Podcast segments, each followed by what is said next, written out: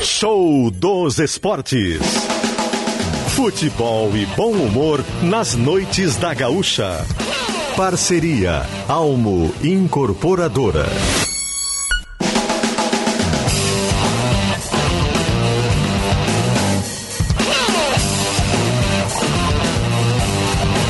Eduardo Costa e Tiago Nunes. Alô, alô Brasil, boa noite, 8 horas 4 minutos, no ar o show dos esportes aqui na Gaúcha Serra. E hoje é segunda-feira, 6 de março de 2023. Vamos juntos até às 10 da noite com mais uma edição do Show dos Esportes na Gaúcha Serra. E comigo está ele, Tiago Nunes, do Brasil. Zil, zil, zil, boa noite. Boa noite, Eduardo Costa. Boa noite, audiência da Gaúcha Serra. Todos que estão ligados, conectados, ligadinhos na Gaúcha nesta semana cheia, após uma rodada trepidante do Campeonato Gaúcho. É, muitas emoções, algumas definições, algumas dúvidas para a última rodada. Sim. E assim a gente vai caminhando. Vamos, vamos. Tá certo? Claro. Tá legal? Muito. Então tá. Vamos juntos? Tem debate hoje? Tem, hoje tem. Tem. Hoje eu quero ver, quero ver se vão falar Hum. o mesmo que falaram fora do ar. Mas é eu que digo isso, quero ver se tu vai falar Eu? as coisinhas que tu fala na redação à Mas tarde. eu sei- eu sou o único. Isso é. Não come o S. Eu sou o único que, que falo a- aqui o que eu falo fora. Ah, então tá bom. Vou anotar essa frase. Tá dizendo, eu acredito. Muito bem, o show está no ar com a produção dele, Rodolfo Grande. Muito boa noite, Eduardo Costa. Boa noite, Thiago Nunes. Boa noite, audiência da Gaúcha Serra. Vamos lá então, né, para mais um show dos esportes aqui no 102.7 da Gaúcha e no Pioneiro em GZH. Olha aí, hein? Muito bom. Animação, né? Na mesa de áudio, Fábio. Lentino!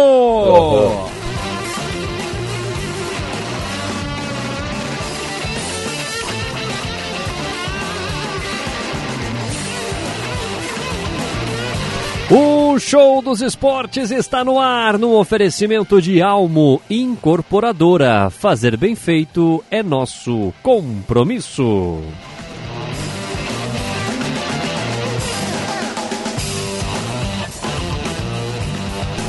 Oito e seis, o show está no ar e com os destaques do programa de hoje.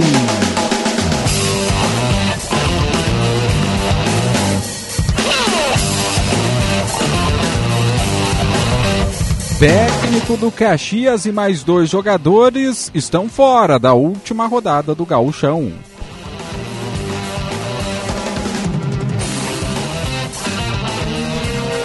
Técnico Pintado admite conversas com a direção do Juventude para comandar a equipe na Série B.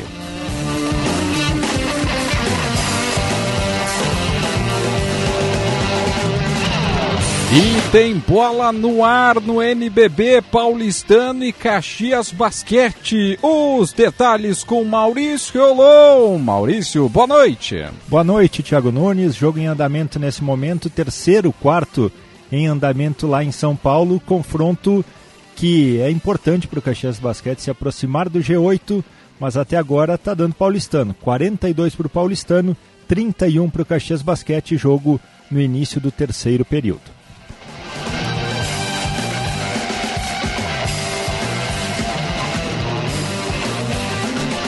Também será destaque no show dos esportes. Time sub-17 do Juventude estreia amanhã na Copa do Brasil contra o Gramadense no Jacone.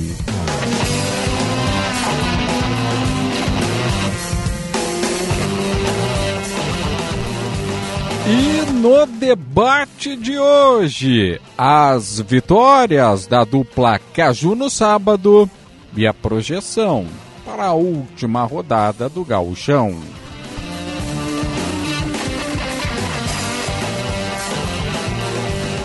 O nosso cardápio da noite está repleto e você vem conosco no show dos esportes e participa de que maneira, hein? Meu Pelo- amigo garçom Thiago Nunes. Pelo WhatsApp. Ah, não, te- tu tem que ser amigo do garçom, né? Quando Sempre. E, e os garçons? Garçons, tá certo, né? É, Eu ia falar garçons, mas não, é garçons. não, é. Os garçons são, na grande maioria, muito amigos. Ah, não, o pessoal é gente, Gente boníssima. Boníssima.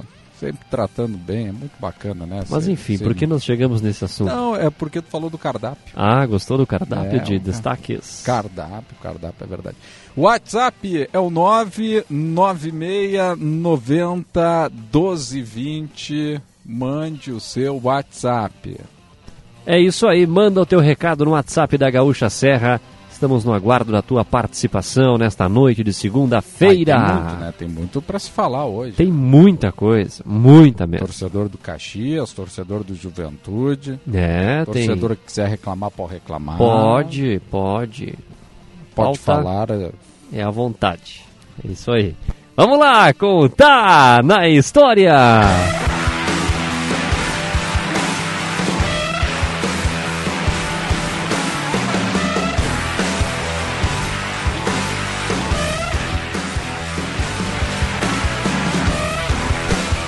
O ano é 1985. Um toque feminino.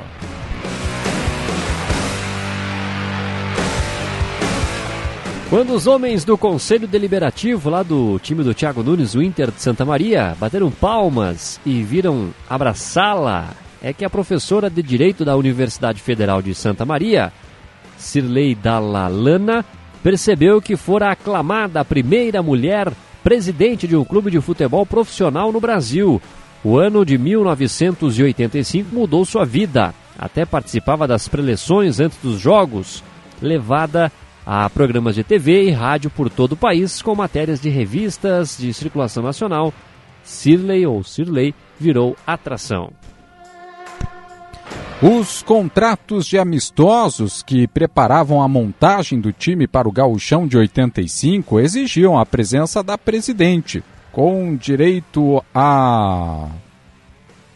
Ó, acho que a produção...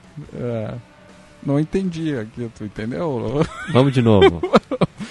Muito bem, né? Ah, Os contratos Com direito exigiam... a, a é, mesuras. É, Vou mesuras, é. procurar o que que é mesuras, mas pois é, eu, eu nunca tinha ouvido falar essa. O, o Rinaldi já ouviu essa palavra? mesuras? Já ouvi. Agora da boca de vocês.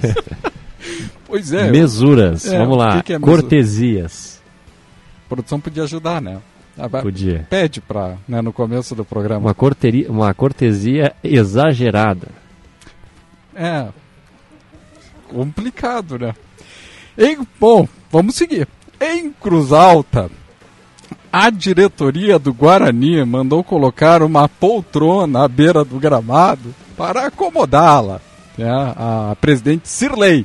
Porém, jamais esqueceu uma tristeza no jogo contra o Caxias. No estádio centenário, o Inter SM precisava de um empate, mas perdeu por 1 a 0 e ficou de fora do hexagonal decisivo do Campeonato Gaúcho. Com mesura, sem mesura, perdeu, ficou de fora, mas o, o, o destaque principal do Tá na História, Eduardo, é a primeira presidente mulher.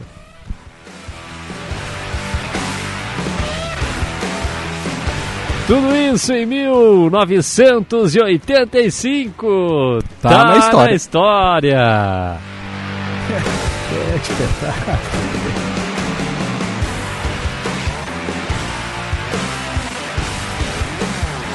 Mesura. Ah, Cumprimento repleto de delicadeza e de cortesia. reverência. Mas é só botar ali uma cortesia, não Pois é. precisa. pra- Mas nessa explicação, Eduardo, ainda Ah. segue ó, salamaleques.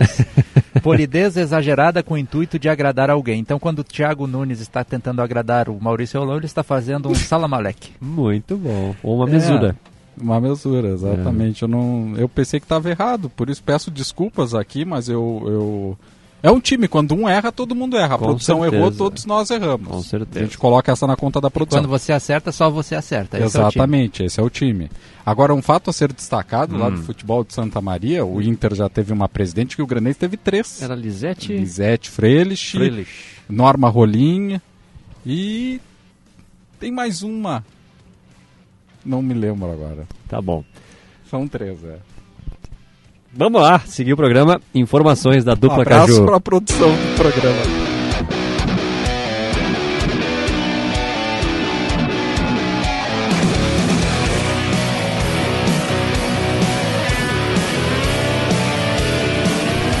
Lá com as informações do Caxias. Isso, lembrei, lembrei. Quem que é? Doutora Lurdinha, Ah. que é a atual presidente. Pô, Poxa ô vida. Lurdinha, aquele abraço, tá ligada conosco lá em Santa Maria. Vamos lá, informações do Caxias, Thiago Nunes.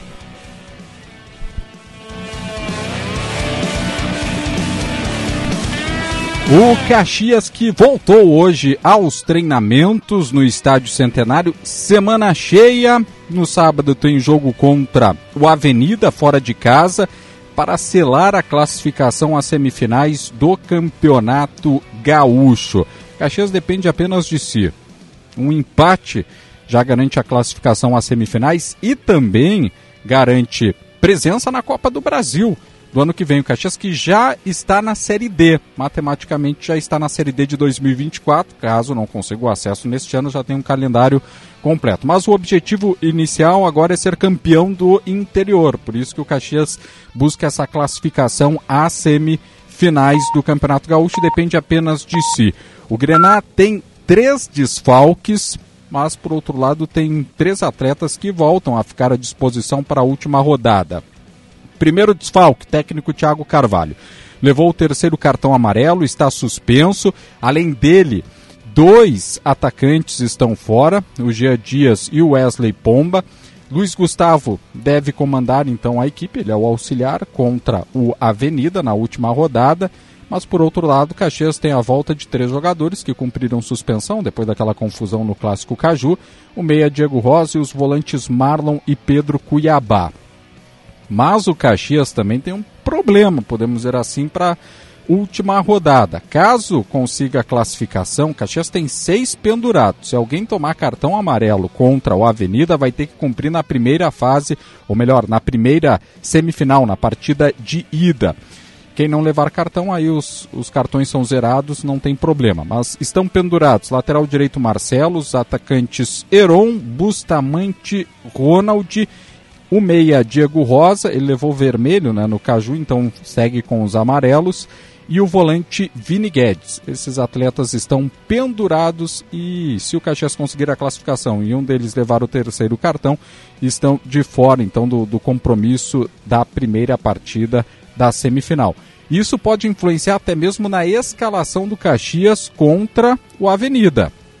Algum desses jogadores podem acabar ficando de fora em função né, da, da importância, principalmente o Heron, Marcelo, como o Vini Guedes, titular também desse compromisso. Thiago que não, não tem receio em modificar a equipe, pode acabar tendo esse ingrediente para a última rodada. Amanhã treinamento em dois turnos, pela parte da manhã deve ser um trabalho com bola e à tarde aí sim um trabalho físico no estádio Centenário, o grupo de atletas que se reapresentou hoje.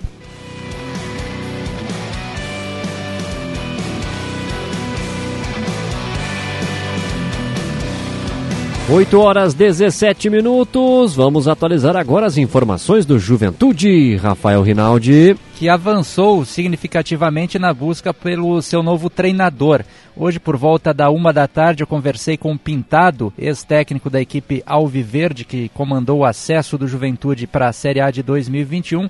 E o Pintado admitiu nessa breve conversa que estava deixando a Inter de Limeira, onde participou ontem da última partida pela primeira fase do Campeonato Paulista. O Pintado, inclusive, salvou a Inter de Limeira do rebaixamento na última rodada ao empatar fora de casa com a Ferroviária em confronto direto, rebaixando o adversário para a segunda divisão do Paulista. E o Pintado admitiu naquele momento que houve sim um contato do Juventude, um contato inicial para que as tratativas seguissem nesta segunda-feira, envolvendo o nome do Pintado e a volta dele ao estádio Alfredo Jaconi. O Pintado se demonstrou muito feliz e com a expectativa sim de voltar. Ele disse que o Juventude é um clube muito especial para ele e ele gostaria muito de voltar e faria o possível para que isso acontecesse. As conversas seguiram com o empresário do Pintado. O Juventude tem a expectativa de nas próximas horas, se houver esse acerto, anunciar então a volta do experiente treinador de 57 anos. Aliás, este era o perfil, né, que nos disse o Luiz Carlos Bianchi, do Comitê Gestor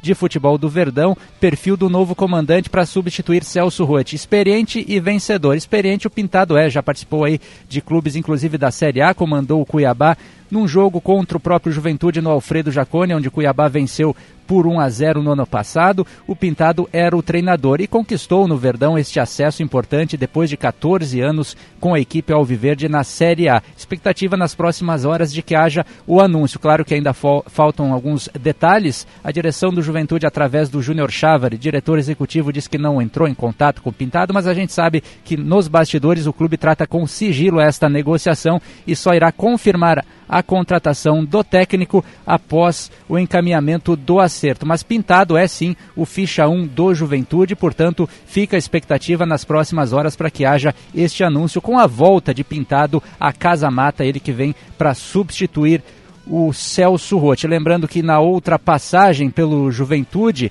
que culminou aí com o acesso, Pintado teve 46 jogos com 20 vitórias, 11 empates e 15 derrotas. O time até oscilou na Série B do Campeonato Brasileiro de 2020, deixando em alguns momentos dúvidas se realmente iria conseguir o acesso. Eu lembro que na 36ª rodada o Juventude perdeu um jogo para o Havaí na ressacada por 5 a 2 e aí as críticas aumentaram, mas na sequência, na penúltima rodada, o Juventude venceu de virada o Figueirense no Alfredo Jaconi nos acréscimos e conseguiu aí na 38ª rodada contra o Guarani em Campinas, o acesso que só veio no, em janeiro de 2021 para a competição nacional naquele gol do Renato Cajá. O Juventude com o Pintado chegou aos 61 pontos na Série B, ocupou o terceiro lugar e conquistou o acesso. Então o Juventude volta a carga neste treinador e a fórmula que deu certo em 2020 no Campeonato Brasileiro de 2020 agora com a volta do Pintado na competição em 2023. Falta o anúncio, isso pode acontecer a qualquer momento com a volta, portanto, de Pintado. Dentro de campo, enquanto isso não acontece, o Adailton Bolzan segue comandando os trabalhos. Ainda fica a expectativa se ele vai dirigir o time contra o Brasil de Pelotas na última rodada do Gauchão no próximo sábado ou se até lá o Pintado chega para assumir de vez a equipe Alviverde, que vai contar com a volta do Jean Irmer, que estava suspenso, mas dois jogadores ainda estão sendo avaliados avaliados os volantes Mandaca, que sentiu um desconforto na coxa, e também o volante Wesley Hudson, que recebeu uma pancada no joelho. São dúvidas para o jogo de sábado contra o Chavante. Lembrando, Juventude estreia também amanhã na Copa do Brasil Sub-17 no Alfredo Jacone às 3 horas contra o Gramadense e o valor do ingresso é de 2 quilos de alimento não perecível.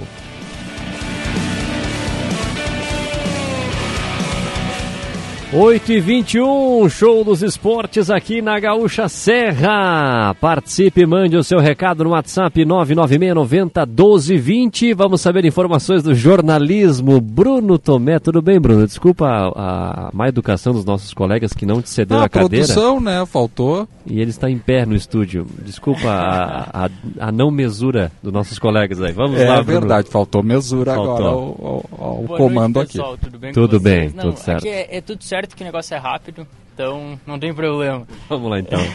Bom, então, após nove anos em obras, o espaço ampliado do Hospital Geral de Caxias do Sul vai ser inaugurado, conforme informou o diretor-geral da instituição, Sandro Junqueira. A Secretaria de Estado da Saúde, a previsão é de que o local comece a receber pacientes a partir do mês de junho. São 118 novos leitos. O hospital está passando por obras desde 2014 e tinha o custo inicial avaliado em 10 milhões de reais. Na última segunda, um novo aumento nos custos, nos custos aliás, dos trabalhos foi informado, alcançando cerca de 44 milhões de reais. E uma outra informação aqui também, o Ministério Público do Rio Grande do Sul, em Caxias, ajuizou no início da tarde de hoje uma ação civil pública contra o vereador caxiense Sandro Fantinel pelas declarações preconceituosas contra os baianos. A ação pede que o parlamentar seja condenado ao pagamento de 300 mil reais por danos morais coletivos. O valor seria destinado ao Fundo para Reconstituição de Bens Lesados. É o terceiro pedido de indenização protocolado contra o vereador. Segundo o MP, o objetivo da ação é coibir novos comportamentos semelhantes que possam vir a ser reproduzidos tanto pelo próprio vereador quanto por qualquer outra pessoa que se sinta encorajada pelos discursos preconceituosos, Eduardo. Obrigado pelas informações, Bruno. Mais detalhes lá no Pioneiro em GZH e também aqui na programação da Gaúcha. E na próxima participação, uma poltrona massageadora aqui para é, compensar é o, mínimo, o, dia de hoje né? pro Bruno. Ah, eu acho que o Eduardo, no, ah. na figura de apresentador do programa, hum. deveria, no mínimo, nesse começo de show dos esportes, ler uma nota de desculpas Sim. ao colega que teve que ficar em pé aqui, Sim. porque a produção não colocou o assento adequado. Lamentável. Lamentável. E também pelo estar tá na história. Muito mal. Eu acho que nós devemos um pedido de desculpas à audiência. É, desculpa a nossa audiência por esse começo um pouco atrapalhado. Parecendo a arbitragem de Roger Goulart. Ah, muito, é verdade. Aliás, tem recado sobre isso aqui, ó. Será que o Ipiranga iria e tão mal se o juiz não tivesse roubado o pênalti dado o cartão vermelho ao goleiro? Quero ver o que, que o Fofuxo vai falar hoje. Não vai falar agora, hoje. Jean de Caxias do Sul. Ele já ligou o microfone, já Não, é que falar. tá perto da meia-noite, né? O quê? Eu tenho até meia-noite para falar hoje, né? Ah, hoje. sim, não. O programa vai até às 10, tem muito tempo ah, ainda para te falar sobre esse assunto aí. Fica tranquilo. Então tá. Vamos chamar o VAR? Vamos, o nosso, né? O nosso VAR, o nosso VAR. O show quer saber!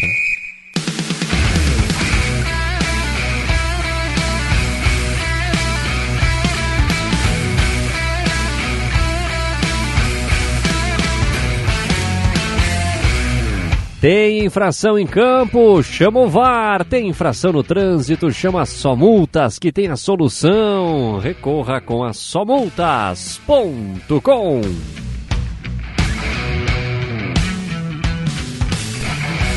Você aprova o possível retorno de Pintado ao comando técnico do Juventude? Sim ou não?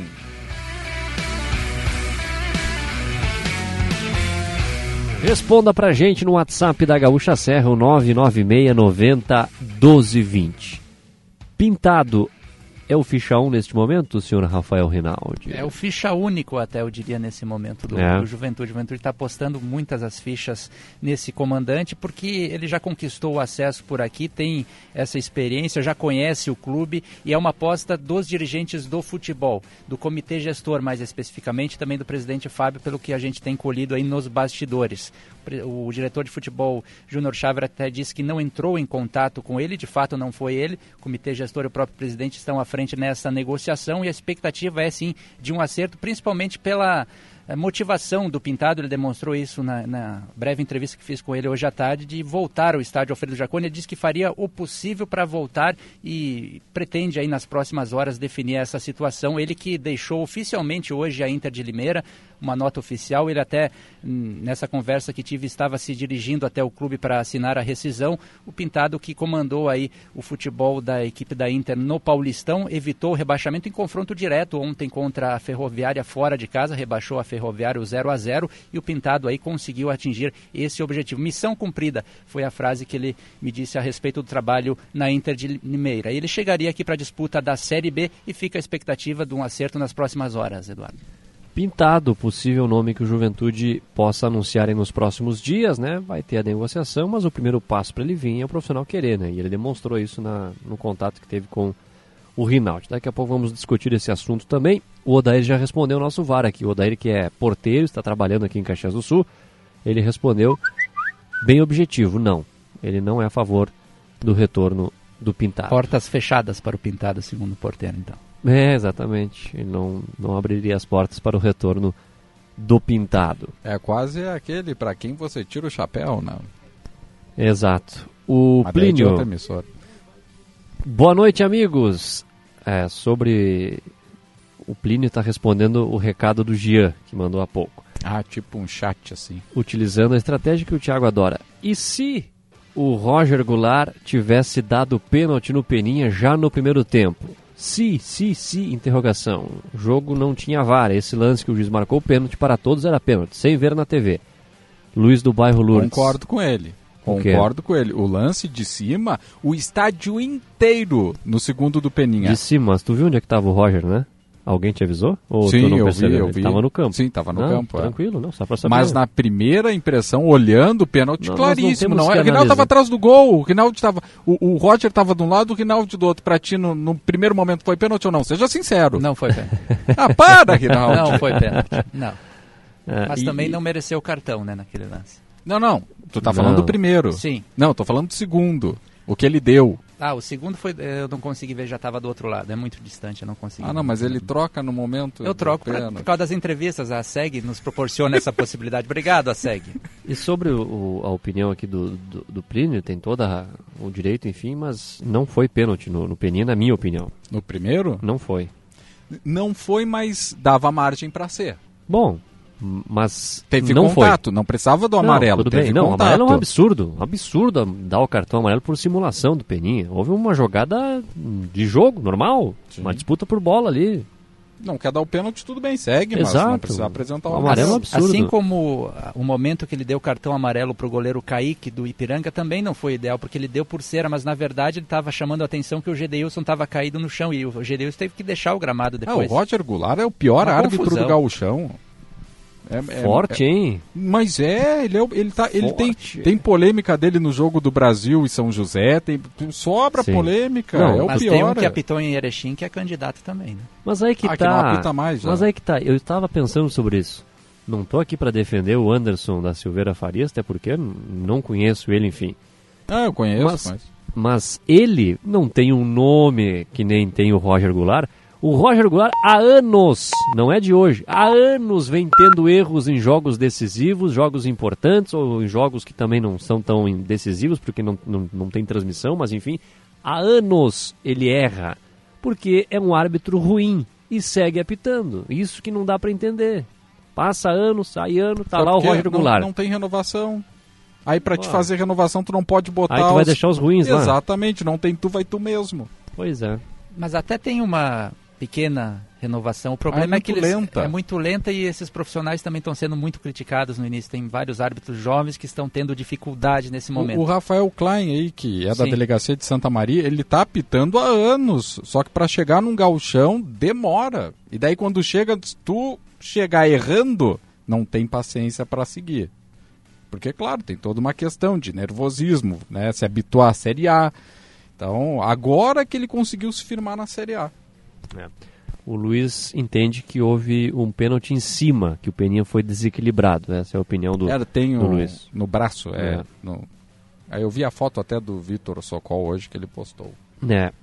E até está no Pioneiro em GZH, né? Tem o nosso colega, nosso ouvinte aqui, o, manda o recado, né? Ale Menezes, novo técnico do Veranópolis, Sim, né? foi anunciado hoje, já foi apresentado. Veranópolis, então, de técnico confirmado para a divisão de acesso. E também teve presidente confirmado na última quinta-feira. Darlan da Silva Conceição é o novo presidente do Veranópolis. É o nosso ouvinte, o Mauri Alberto Gasparim, né? Falando do Ale Menezes. É o que a torcida pentacolor espera, que é subir, subir, subir. Boa sorte, professor. Uma alusão ao novo treinador do VEC. Boa sorte aí pro Ale Menezes. Como metia gol esse Ale Menezes, né? É. Todo fim de semana tinha rodado o gauchão com gol do Ale Menezes. centroavante histórico do nosso futebol gaúcho. Antes do intervalo, Maurício, atualizando o Caxias do Sul Basquete. E tá difícil a situação do Caxias Basquete, porque nesse terceiro período, o paulistano, após um, um início até equilibrado de período, o paulistano tomou conta das ações, principalmente nos rebotes. Até agora são 43 rebotes para o paulistano, 20 só para o Caxias, e o placar foi dilatado de uma forma muito fácil. 26 a 13 para o paulistano no período, 65 para o paulistano, 41 para o Caxias Basquete. Agora o final do terceiro período, já já começa os 10 minutos finais da partida. 8h32, intervalo, já voltamos.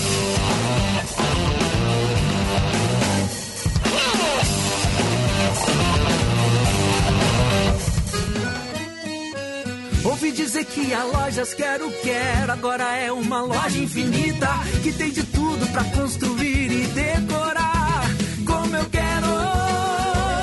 Então eu quero, quero, bora vamos lá. Eu vou deixar minha casa bonita. Quero, quero, vou fazer minha ideia favorita pra morar. Vem pra lojas Quero Quero que agora é uma loja infinita. Bora deixar a casa bonita. Sistema Nacional das Agências de Propaganda, bom dia. É do sindicato? É, também. Como assim também? Nossa atuação é muito maior do que as questões sindicais. Somos a conexão do mercado gaúcho com o brasileiro, apoiamos a gestão e potencializamos o ambiente de negócios nas agências também. Ah, entendi.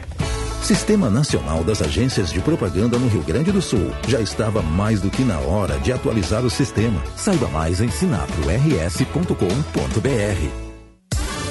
Na Claro, é você que faz seu multi. Por exemplo, eu fiz meu multi com internet móvel de 25 GB no Claro Controle, para poder postar foto e vídeo onde eu estiver. Escolhi também internet com fibra Claro Net Virtua de 500 MB para eu poder assistir meus streamings sem travar. E ainda, vem com Globoplay incluso para curtir o BBB. Tudo por apenas R$ 179,90 por mês. Vem pra Claro e faz o seu multi. Acesse claro.com.br barra verão ou ligue 0800 720 1234. Claro, você merece o novo. Para tratar de um assunto tão íntimo quanto a sua sexualidade, é necessário contar com profissionais da sua confiança. Dificuldade de ereção ou ejaculação precoce são problemas que podem ser solucionados. Procure a clínica do Dr. Sérgio Jankowski. Especializada na investigação e tratamento das dificuldades sexuais masculinas. Clínica Dr. Sérgio Jankowski. CRM 5799. Telefone 3332 9595. 3332 9595. Não vendemos medicamentos. A tua voz também pode ser ouvida pelo interior do Rio Grande. Se estiver na região central, é só sintonizar 105.7 FM e vai encontrar a Gaúcha Santa Maria. Na Serra, 102.7 para toda a região. Na Zona Sul, 102.1 em Pelotas e Rio Grande. E ainda mais de 140 emissoras ligadas na rede Gaúcha Sat, sem contar o aplicativo de GZH para nos achar em qualquer lugar do mundo. Gaúcha, ao teu lado. Tua voz.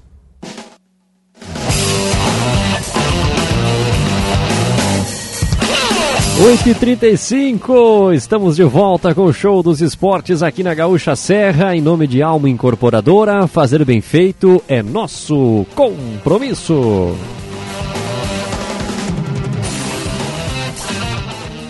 Maurício e o Caxias Basquete. Começou agora o último período, o quarto período. 68 para o Paulistano, 41 para o Caxias Basquete.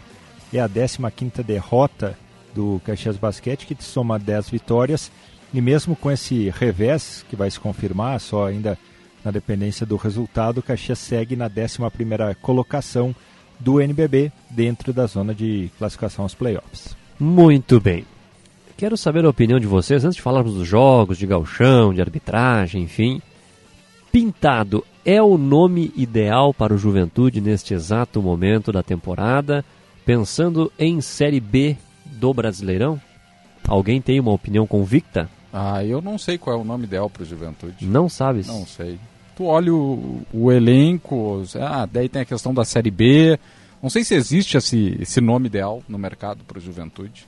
Pode ter exatamente esse fato positivo do Pintado ter deixado uma grande imagem, do acesso. Acho que é isso que acaba pegando. questão do, do ambiente também. Parece ser um treinador que traz uma leveza para o ambiente, na hora que tem que cobrar a cobra.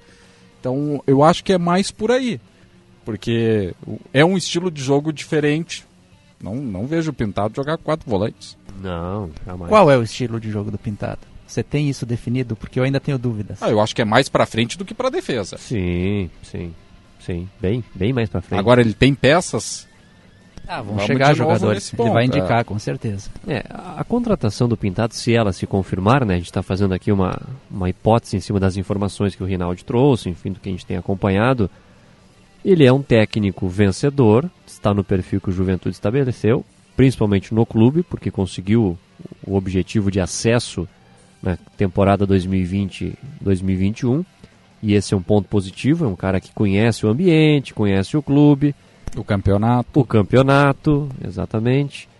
E depois de um período em que o Juventude teve um treinador que a torcida foi aos poucos é, aumentando assim a antipatia, porque ele não é um cara simpático nas entrevistas, tem algumas posições um pouco enfáticas e até mo alguns momentos arrogantes nas entrevistas, os resultados não estavam sendo bons. O Juventude, pensando no nome, busca um cara identificado com o clube, que tem uma história recente vitoriosa. E isso a gente tem observado nas redes sociais, há uma, uma aprovação, algo positivo também. Porém, eu, eu, eu penso o seguinte: o Pintado, quando trabalhou aqui no Juventude, ele trabalhou em momento bem, bem diferente do atual.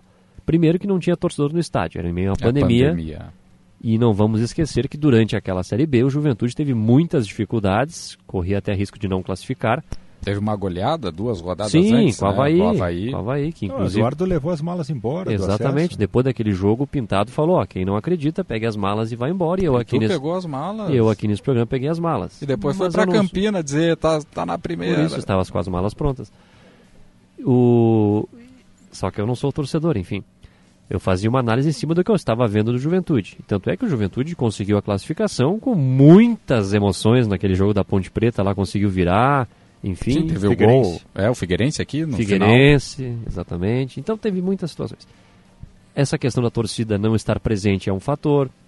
A Série B, naquele momento, é, o, o Juventude ele, ele conseguiu montar um elenco porque ele chegou no Campeonato Gaúcho, né? ele conseguiu montar o, o elenco do Juventude, participar da montagem, algo que agora ele talvez não vai conseguir, porque eu não entendo que o Juventude vai fazer 10, 15 contratações.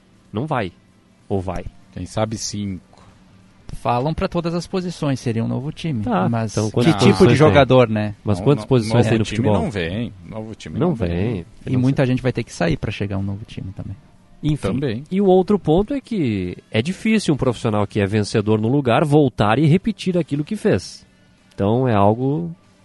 É uma régua alta que ele Sim, chega. obviamente. Mas como qualquer decisão, qualquer profissional que chegar é uma incógnita, sinceramente, dos nomes que estão aí no mercado e que estão à disposição, é um bom nome. E além das questões táticas que a gente pode traçar aqui em relação ao novo treinador e mais especificamente do Pintado, eu vejo da seguinte forma: o profissional que chegar, o Alfredo Jaconi, não bastará ele ser técnico, ele precisa organizar processos. O Juventude está um clube um pouco confuso assim na administração do futebol, pelo que a gente tem percebido aí. Não basta chegar um técnico e vir aí comandar o treino e vai ser isso, não. Vai, ser, vai ter que ser um pouco mais. Aquilo que o Mano fez com o Internacional recentemente, aquilo que o Renato faz com o Grêmio. Ele vai ter que administrar um pouco mais das questões além do vestiário para organizar o clube, que eu não vejo dessa forma no momento. Mas é que tá, Rinaldi, você fala isso e há pouco nós tivemos um técnico que se metia em tudo. Até nas entrevistas. Jogadores não podiam Não, dar até, até onde o fotógrafo tinha que ficar para tirar foto. Tinha isso? Sim, no jogo treino, no primeiro com a Avenida que a gente acompanhou, ia ficar do outro lado.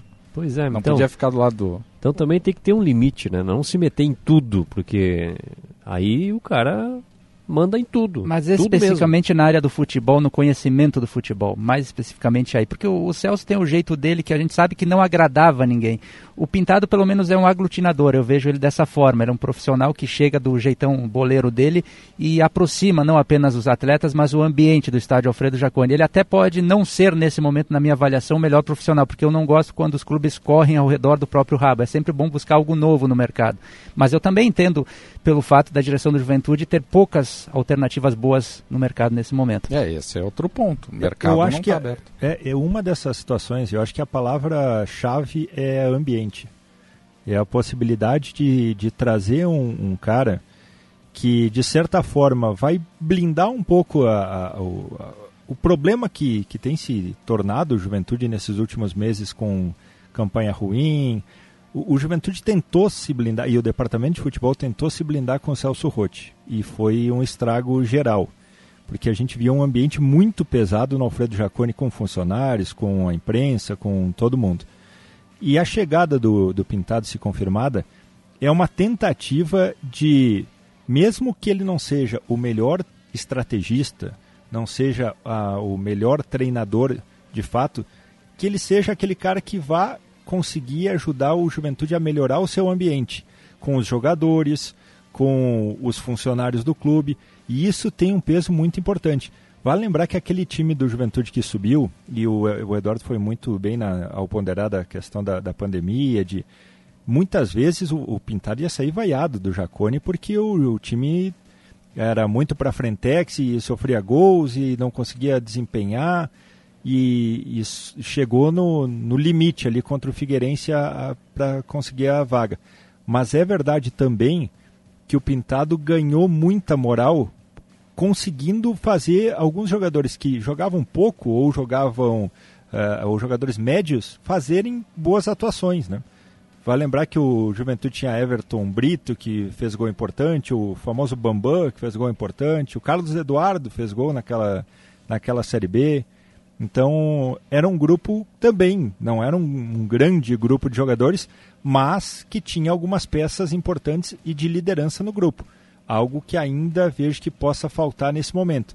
O Juventude também vai precisar acrescentar, e vocês falaram muito bem, não só reforçar, mas qualificar o grupo. Não adianta trazer 10 jogadores e vir 10 jogadores sub-23. É, dentro desse cenário, a gente observa assim, ó, o mercado não está aberto para também tirar técnicos de outros clubes, porque daí tem que pagar multa e tudo mais. Então, dentro do que se apresenta, eu acho que é um, um nome apropriado para o momento do Juventude. Agora, vamos ter que ver o trabalho com peças, né? porque só o treinador ele consegue às vezes tirar um pouquinho além de um jogador, de outro, de trazer o grupo para o lado naquela mobilização. Mas por um campeonato longo de Série B, a gente sabe que o elenco faz, faz uh, total diferença né, na, na questão da qualidade. Outro nome que naturalmente é falado e até seria num momento como esse mais forte é o do Lisca. Porém, as últimas vezes que o Juventude trocou de técnico, ele não se animou com a possibilidade de retornar inclusive da última vez, até o Pioneiro admitiu aqui no show dos esportes. três vezes, né? Sim, sim. Não... Mas a última o Pioneiro admitiu, né? Que ele deixou claro que naquele momento não queria voltar porque estava pensando em outras coisas. É um direito do profissional. Mas isso também acabou desgastando a imagem dele com o torcedor, né? Por conta das várias vezes que foram feitas as tentativas e ele recusou. O torcedor, obviamente, tem uma imagem do Lisca, que ele é apaixonado pelo Juventude, que enfim, que ele teria que vir quando fosse chamado, mas isso não aconteceu por circunstância profissional dele. Mas certamente seria um nome que estaria sendo muito bem falado. E nem foi descartado pelo presidente Fábio quando nos ah, deu a entrevista não aqui. Não vem agora. Mas não vem, é, não. Eu acho difícil. E ele até tinha uma outra perspectiva de crescimento na carreira, mas hoje a gente percebe que ele talvez necessite mais do Juventude do que o Juventude dele nesse momento para se reerguer, né? Porque ele também deu uma caída nos últimos trabalhos. O, o outro nome, o Marquinhos, né? Marquinhos Santos, ele foi, voltou, talvez a, a segunda volta, né? O retorno dele, claro, acabou saindo, já na Série A, teve um desgaste, até um torcedor é, acabou postando na, na, questão, ah, por se trouxeram o Marquinhos uma vez, porque não traz o Pintado uma vez também? Então, é, se é para dar uma sim. oportunidade, deu para um, dá para outro que já foi vitorioso também aqui. Não, o Juventude trouxe recentemente também o Antônio Carlos, né, que já tinha passado no clube, feito uma boa campanha, então o Juventude tem essa... E não é de hoje, né? É. O Ivo Wortmann passou três, quatro vezes pelo Juventude na Série A, outros profissionais também já, já tiveram idas e voltas, alguns com sucesso, outros nem tanto. Mas eu acho que faz, faz muito parte dessa, dessa questão de também não querer arriscar nesse momento. Porque se o Juventude arrisca em um nome fora da, da, desse seu grupo de, de treinadores, como tentou fazer com o Humberto no, no ano passado, aí pode ser muito mais difícil de, de buscar esse alinhamento com a torcida. Eu acho que é, é também um pouco de, de trazer o torcedor para o lado, né? O Juventude tinha uma ideia de daqui a pouco com o Celso Rotti trazer o torcedor para junto nesse ano e não foi o que aconteceu. Muito por conta do, do próprio Celso Rotti. Então, com o Pintado, quem sabe ali numa largada de Série B, o Juventude já, já tenha uma, uma relação diferente com seu torcedor. Claro, os resultados vão ser muito importantes para que isso ocorra também. Essa é outra missão. Eu vejo o Pintado capacitado para isso, nesse diálogo com o torcedor. Juventude, o técnico do Juventude vai ter essa missão também, de criar essa sinergia arquibancada-campo, que ela está distante desde o ano passado. Alguém vai ter que fazer essa ligação. O Pintado pode ser esse, esse homem. Claro que o resultado de campo faz toda a diferença, né? Mas tu tem uma equipe que a, acaba tendo dentro de campo uma produção que o torcedor vê, ó, tá, tá começando a reagir, tá indo, o torcedor vai junto. É. E na outra linha de treinadores, o Juventude sondou a possibilidade do Daniel Paulista, mas ele não se enquadra naquele perfil, principalmente não. vencedor. E experiente também, né? Ele começou há pouco tempo no Sport Recife, treinou o CRB no ano passado. É um dos nomes que estava na lista. Ele até jogou no Juventude jogou, também, né? É verdade. E, e, tem experiência de Série B. Mas é um pouco de, é a mesma ideia, eu acho que do, do Humberto, né? É um treinador que está num, numa nova safra, mas que nada, nada garante que ele possa trazer um resultado. Não existe uma garantia com o Pintado, é importante dizer. Mas com o Pintado já, já se conhece o trabalho, já se conhece o dia a dia, a filosofia, e tem essa possibilidade de uma relação mais próxima com o torcedor pela conquista que já teve. Eu acho que é nisso que vai, vai apostar a direção do Juventude nesse momento. 8h48, participe, mande o seu recado no WhatsApp 996901220. Ainda no programa de hoje, vamos falar mais do Juventude, falar do jogo do é final de teve semana. Teve jogo, né? Teve, e por isso eu quero introduzir o assunto do Caxias, que venceu 3 a 0 a equipe do Ipiranga, conseguiu igualar a pontuação do time de Erechim e vai para a última rodada com possibilidade de ser terceiro colocado. E aí, enfrentando possivelmente o Inter na próxima fase. Enfim.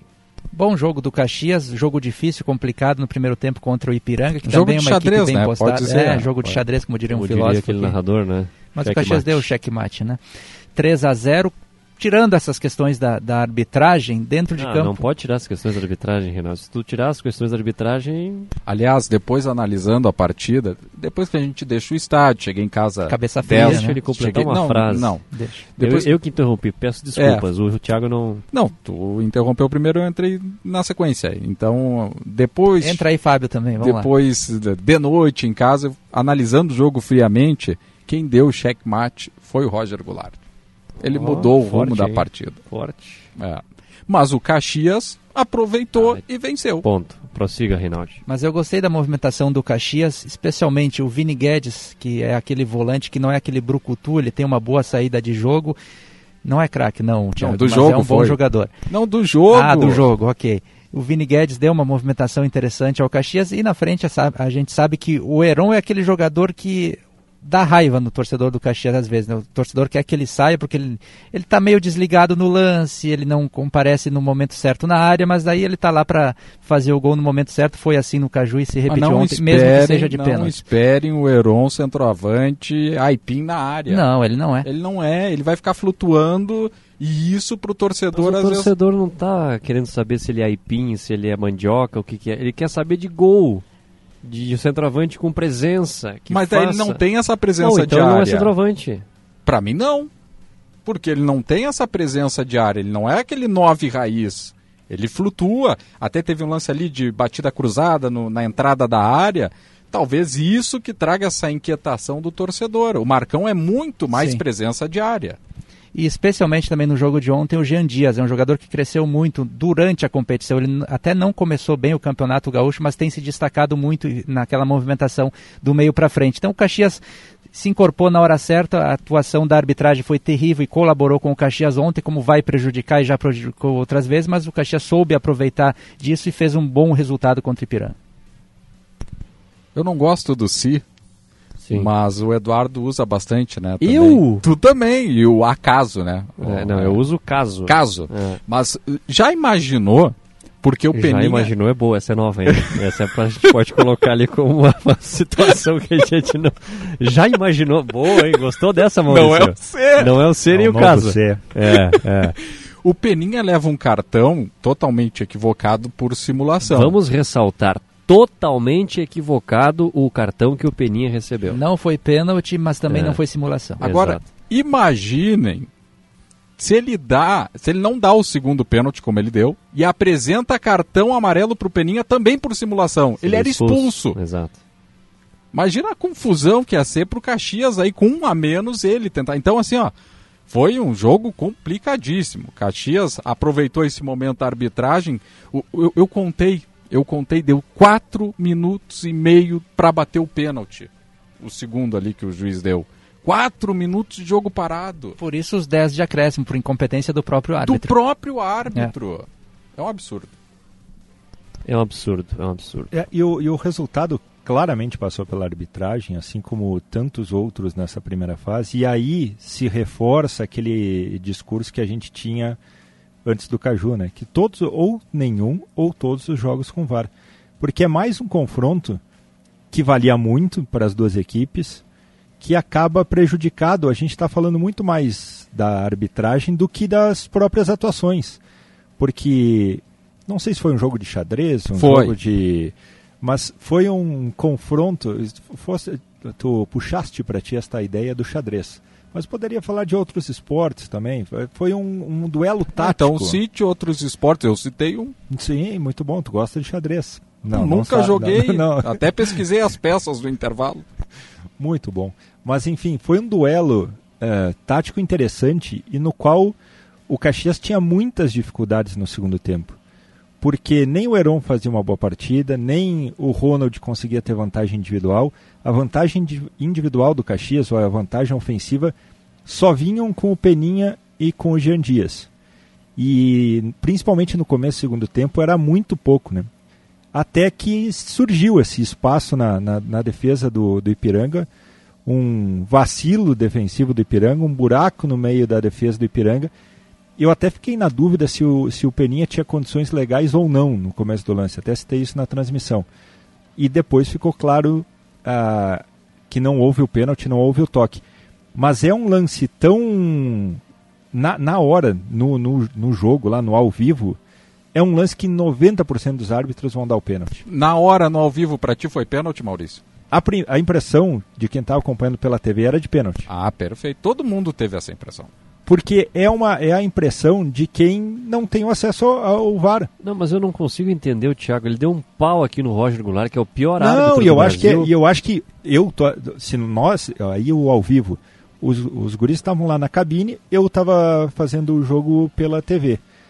De longe, eu não parecia pênalti. Agora o Roger Goulart está lá do lado do lance. Ele tá de frente, de frente pega pro ele lance. frente, o Roger é. Goulart tem que ver Ele era o único que não encostou. Tem que ver. Do mesmo jeito que o Voaden viu que o Ferreira caiu sem ser tocado pelo goleiro. Porque o árbitro que é, o, que é ali tem qualificado. ali tinha VAR, Maurício. Ali foi Não! Não foi o Voaden. me Não desculpa. foi o Voaden, mas ok. Mas ele no lance ele deu escanteio. Na Sim, hora do lance. escanteio, mas porque ele tem a segurança. Sim, ó, se eu tem não vi aqui, tem o VAR. Ok. O, o, o Goulart, que é ruim, não tinha. Não, e daí, e daí só prejudica. Porque só vai. Ah, ele não tem a segurança por ser ruim e não tem a segurança do VAR. Ou seja, é, é uma sequência de, de lances que uma dá, faz o goleiro ser expulso, acaba com qualquer estratégia do Luizinho Vieira, traz um, um abalo para a equipe e ainda deixa com um jogador a menos em um confronto que era muito igual. Né? E a partir daí, méritos para o Caxias que soube, com um jogador a mais, logo na sequência fazer o seu segundo gol e depois tranquilizar o jogo, até fez o terceiro no final. Mas esse é o mérito do Caxias, soube matar o jogo, o que não vinha conseguindo. Agora também 11 contra 11 apresentou muitas dificuldades no primeiro tempo e no começo do segundo para conseguir criar do meio para frente. Foi um jogo de algumas afirmações. Achei que tu ia falar que foi um jogo de checkmate. Aí não. para. Não, É. mas eu, não, tu tem que valorizar a criatividade do Não, colega foi também. bacana, mas toda hora incomoda, enche o saco. Mas não foi, depois vai rodar os gols ainda. Cortaram essa parte. o seguinte, ó, a dupla de zaga eu acho que se firmou, né? Tu achas que o Fernando- Será? Ah, eu acho. Eu sou mais o Ricardo Eu Lima. também. Ah, eu também. eu Ricardo sei, Lima, não. pelo que eu vi, é, mais, não sei, mais que não o sei. Fernando. Marcelo. Marcelo é titular. Não, isso sim. isso aí Foi sim. muito bem. Até Bem, foi elogiado bem. pro Thiago. Pra ele foi o melhor jogo do Marcelo. Sim. Dudu Dudu, Mandai Bem no apoio. tá crescendo também. Inclusive dá o passe pro Dia Dias marcar o gol. Isso aí. O Vini Guedes também, afirmação. Jogando na primeira função, ele vinha jogando na segunda. Aliás, parabéns pro Thiago Carvalho, que num jogo que talvez muitos técnicos fossem ter algum tipo de receio, o Ipiranga é uma equipe ofensiva, uma Sim. equipe que não fica só se defendendo. Ah, vou botar mais um volantinho ali pra ter uma consistência no meio. Não, Não, Vini vamos- Guedes e Marcial Nieles. Não vamos muito longe. O Mano fez isso e perdeu o clássico. ontem. Exato, E, é um e foi exemplo. o melhor jogo do Marcial. Ele era, ele oscilava muito, né? Sim. Ele oscilou bem menos. Ele teve um passe É, só errado. Mas aí que tá, e não é o problema do Marcial, é um problema do Caxias, que vira e mexe o Caxias, quer sair jogando ou quer fazer um passe um pouquinho mais, Mais elaborado. difícil, é, elaborado. Aí acaba dando uma pane geral ali, entrega a rapadura e aí seja, aí reza para que o Bruno Ferreira pegue, porque senão em algum momento o Caxias pode tomar o gol. Agora era o jogo para afirmação do Ronald e não foi. Não, Bustamante muito, entrou muito, muito, melhor. muito. Bustamante, olha, merece ter uma sequência como titular. Eu não entendo ainda por que, que ele é, é o banco do Caxias, mas é a opção do técnico. Ele entrou muito bem. Gia Dias nem se fala. Gia Dias é o. Talvez se elencar os nomes do Caxias no campeonato, Peninha, Gia Dias e o Bruno. Ah, então. E, e no ataque tem essa dúvida aí, Marcão, Heron. Mas o, o Ronald não foi bem. Tem essa dúvida pra gente. Pro Thiago depende do jogo. É. Thiago Carvalho. É por causa da característica, né? Do camisa 9 que flutua mais fora da área. Gostou do flutuar também, né? Quem? Tu? Eu? É a quinta vez que tu fala que o Heron flutua. Mas é, Já pode ele é o atacante. no circo, é o- tá não, flutuando. ele é, ele é o atacante Aladim, tá ali flutuando. Ai, meu Deus. Se o, se o Heron flutua, Sem o Peninha tapete. faz o quê? Meu Deus. Ah, o Peninha. Não, o Peninha voou em campo, né? É, e nós não citamos o Peninha, né? Mas é um grande jogador, né? É, é. É até Mas- redundante falar, mas ele mais uma vez foi uma atuação muito Mas boa. não parece que não é um jogador para uma intensidade de 90 minutos. Ih, rapaz. Ele parece que se, se esgota no segundo tempo. É, ele ficou um tempo parado por conta de uma lesão. E- E ele falou que é a primeira vez depois da pandemia que ele tem uma pré-temporada grande também. Sim. Então, tal- talvez seja um ano de readaptação para o próprio Peninha. É, e o Caxias não tem nenhum jogador no elenco que se assemelhe às características do Não, Peninha. não. Tanto é que quando o Peninha não jogou, o Thiago teve que, em alguns momentos, mudar. Não, não encontrou uma peça que fosse substituir o Peninha. E, e coincidência ou não, com a volta dele é que o Caxias começou a crescer no campeonato e a garantir de vez é, presença no G4. Exatamente. Peninha é um diferencial. O Roger Goulart não estava muito próximo do lance, estava na intermediária. Qualquer juiz daria pênalti. Como deu pênalti, não tinha como não expulsar o goleiro do Ipiranga. Mensagem do Luiz do bairro Lourdes. É, uma coisa leva a outra, né? Mas É, não deixa de ser um erro. É. É, boa noite. O Grenal vai ficar em quarto. Vamos pegar o Grêmio, porque o Grêmio vai com time B contra o Ipiranga. Abraços, Renato do Rio Branco. E o Ipiranga vai com reservas porque tem jogo da Copa do Brasil na semana seguinte. É, tem mais essa situação também. O, o Rodrigo perguntou quem são os favoritos para técnico do Juventude. Já já falamos sobre isso.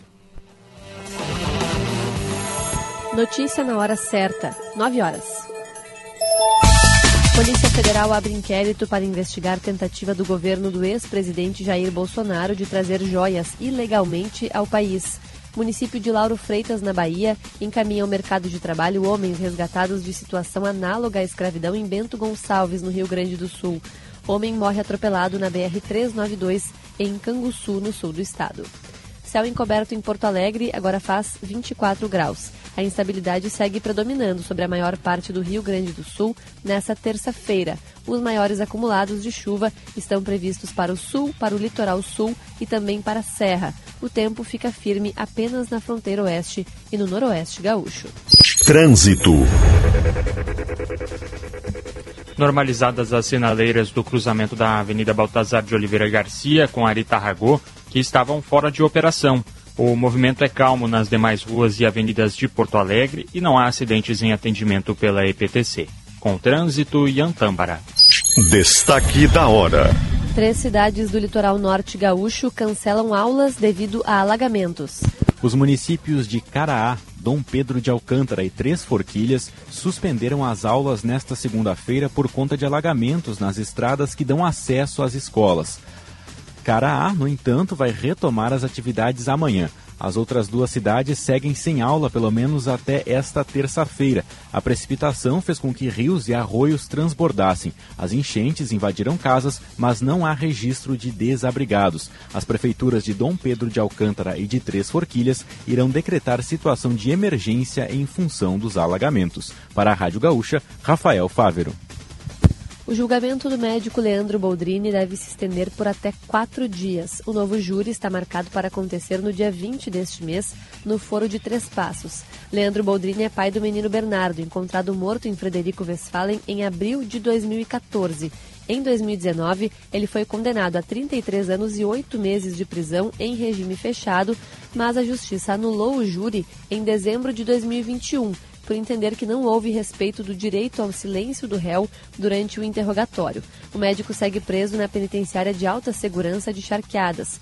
As condenações de outros três réus que participaram do mesmo julgamento com Boldrini foram mantidas. São a madraça do menino, Graciele Ugolini, além de Edelvânia Virganovics e Evandro Virganovics. Notícia na hora certa volta na rede Gaúcha Sat às 10 horas. Para a Rádio Gaúcha, Bibiana Dil.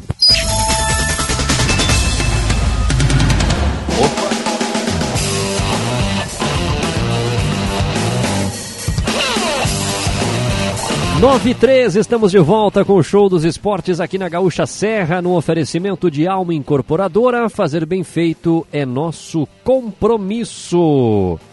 O Rodrigo perguntou quem são os favoritos na opinião da gente. E ele mandou aqui, na minha opinião, é o Paulo Baier. Não tem chance, né, Renato? Olha. Será que foi cogitado internamente? A Não- lista era enorme, eu não duvido que ele esteja nela. É, pode ter entrado na lista, mas. Mas o Ju tá apostando no pintado ainda. Ficha 1. É que o Pi- o, Paulo Baier não tem experiência em Série B. Do tamanho, como eu acho. É, mas tudo Não, bem. tá começando Ele praticamente. subiu uma da C para B, né? Com Isso. o Botafogo. 9 e 3. A gente tá falando de arbitragem, a gente quase não fala de arbitragem nesse programa. Eu, né? sabe que durante os jogos É. eu não gosto de falar da arbitragem. Imagina se gostasse. Olha, Mas o Roger Goulart Aliás, eu vou criar tirou um da troféu paciência. narradores que adoram falar de arbitragem enquanto narram. O Gilberto melhorou isso. Matu, grande, Ah, tu Gilber- vai- o grande Ah, é? Gilberto Júnior melhorou bastante, porque eu e o Marcelo Rocha incomodávamos ele, que ele falava muito nos jogos, ele melhorou. Matu, Thiago Nunes, tu tá com o troféu. Mas o cara dá troféu 10 apito de ouro. Ah, ah, isso é bom, pelo É. menos. É bom o troféu, né? Teu sonho era ser árbitro, né? Confesso. Sim, pior que era, pior que era. Ali na saída da- do ensino médio para escolher uma profissão. Mas, É mesmo? É, exatamente. é. E por que não seguiu? Não, por causa da visão, né? Ah, é, usa entendi. óculos tal, essas coisas. Né? Eu- Não, eu- os eu- árbitros não usam óculos, né? Não, não, de né? nem sei se pode com lente, quando vê, perde no, no meio do jogo Pois a lente, é, né? mas é. tudo bem. Mas o juiz deu 10 minutos depois de acréscimo no segundo tempo, como ninguém mais É. queria jogar. Uma falta de sensibilidade, uma falta de noção da realidade, né, gente? Não precisa. Tudo bem que no campeonato daqui a pouco um gol a mais a menos pode fazer diferença, mas aí também é falta de bom senso. O banco do Ipiranga, quando viu a placa subir com 10 minutos, e mesmo assim o time perdendo o jogo, disse: pra que 10? O próprio Ipiranga. pra que 10? O próprio Ipiranga não gostou disso. É. E o técnico Luiz Vieira também foi expulso porque ele fez o quê, Thiago? Chutou o cooler Ah, lá, ele né? chutou o cooler. É, chutou e com uma força. Sim, voou água para tudo que era Pobre do lado lá.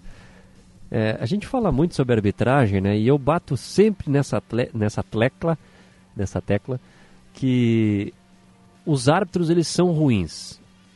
Não se tem assim uma, uma preocupação geral para tentar melhorar a arbitragem. Os dirigentes de futebol, na sua grande maioria, eles fazem discursos oportunistas após os jogos, quando são prejudicados, para tentar justificar uma derrota ou uma, um insucesso do time. Mas quando são beneficiados, eles respondem isso que nós vamos ouvir agora aqui. Vou dar um exemplo. Vamos ouvir, por favor, Alentino. Eu não vi nada, eu não vi ainda nenhum, nenhum lance ainda dos pênaltis, eu não, eu não vi nenhum lance. A não ser que, aonde eu assisto o jogo, a jogada do, do, do- em cima do Peninha, na minha impressão, eu não vi depois, na minha impressão não foi pênalti, mas houve uma carga normal de jogo. E que eu acho que a aplicação do cartão naquela situação aí, eu acho que era dispensável. Não havia necessidade de, de, de aplicar esse cartão. E eu chamei muita atenção dos meus atletas, eu fiz um levantamento dos últimos nove jogos do, desse, desse, desse árbitro. Então ele tem uma média de, de, de cartões muito alta, ele, ele dá uma média de 5,8 cartões por jogo. Então é uma média alta de um, de um juiz que, que tenta é, segurar muito o jogo, se, se impor é, muito em cima de cartões, né? de- de- então não precisa disso. Eu acho que não precisa. Eu acho que se ele aplicar a lei, aplicar a regra, basta. Não precisa ficar com, com tanta é, chamando muita atenção do jogo para si. O, o- o bom árbitro é aquele que passa ileso, é aquele que passa desapercebido do jogo. Tá aí a manifestação do Marcelo Segurado. Por que, que eu separei esse trecho, Thiago e ouvintes? Porque o Segurado, durante todo o campeonato, ele falou de arbitragem. Principalmente quando o Caxias foi prejudicado. E com razão ele falou, enfim. Custava chegar na entrevista coletiva ontem e falar: Ah, realmente, eu assisti na TV o lance. Ah, mas ele vai dizer que não viu o lance. Mas quando é a favor, procura o lance, procura ver onde é que foi, pega na internet para falar na entrevista. Aí depois do jogo, como não é a meu favor, ah, não vi o lance, não, não, não consegui ver o lance no vestiário, enfim, muda o assunto. É isso que eu digo, os dirigentes eles são oportunistas, eles não estão preocupados em melhorar a arbitragem, assim como a cultura do futebol. O pessoal só quer saber de não ser prejudicado. Se o meu time não for prejudicado, quase falei um palavrão, manda a arbitragem para outro, outro, lugar. Ah, tu nunca vai ver o dirigente dizer nós ganhamos com erro de Exato, arbitragem. Não, são oportunistas. Exato. Ninguém está preocupado em melhorar a arbitragem.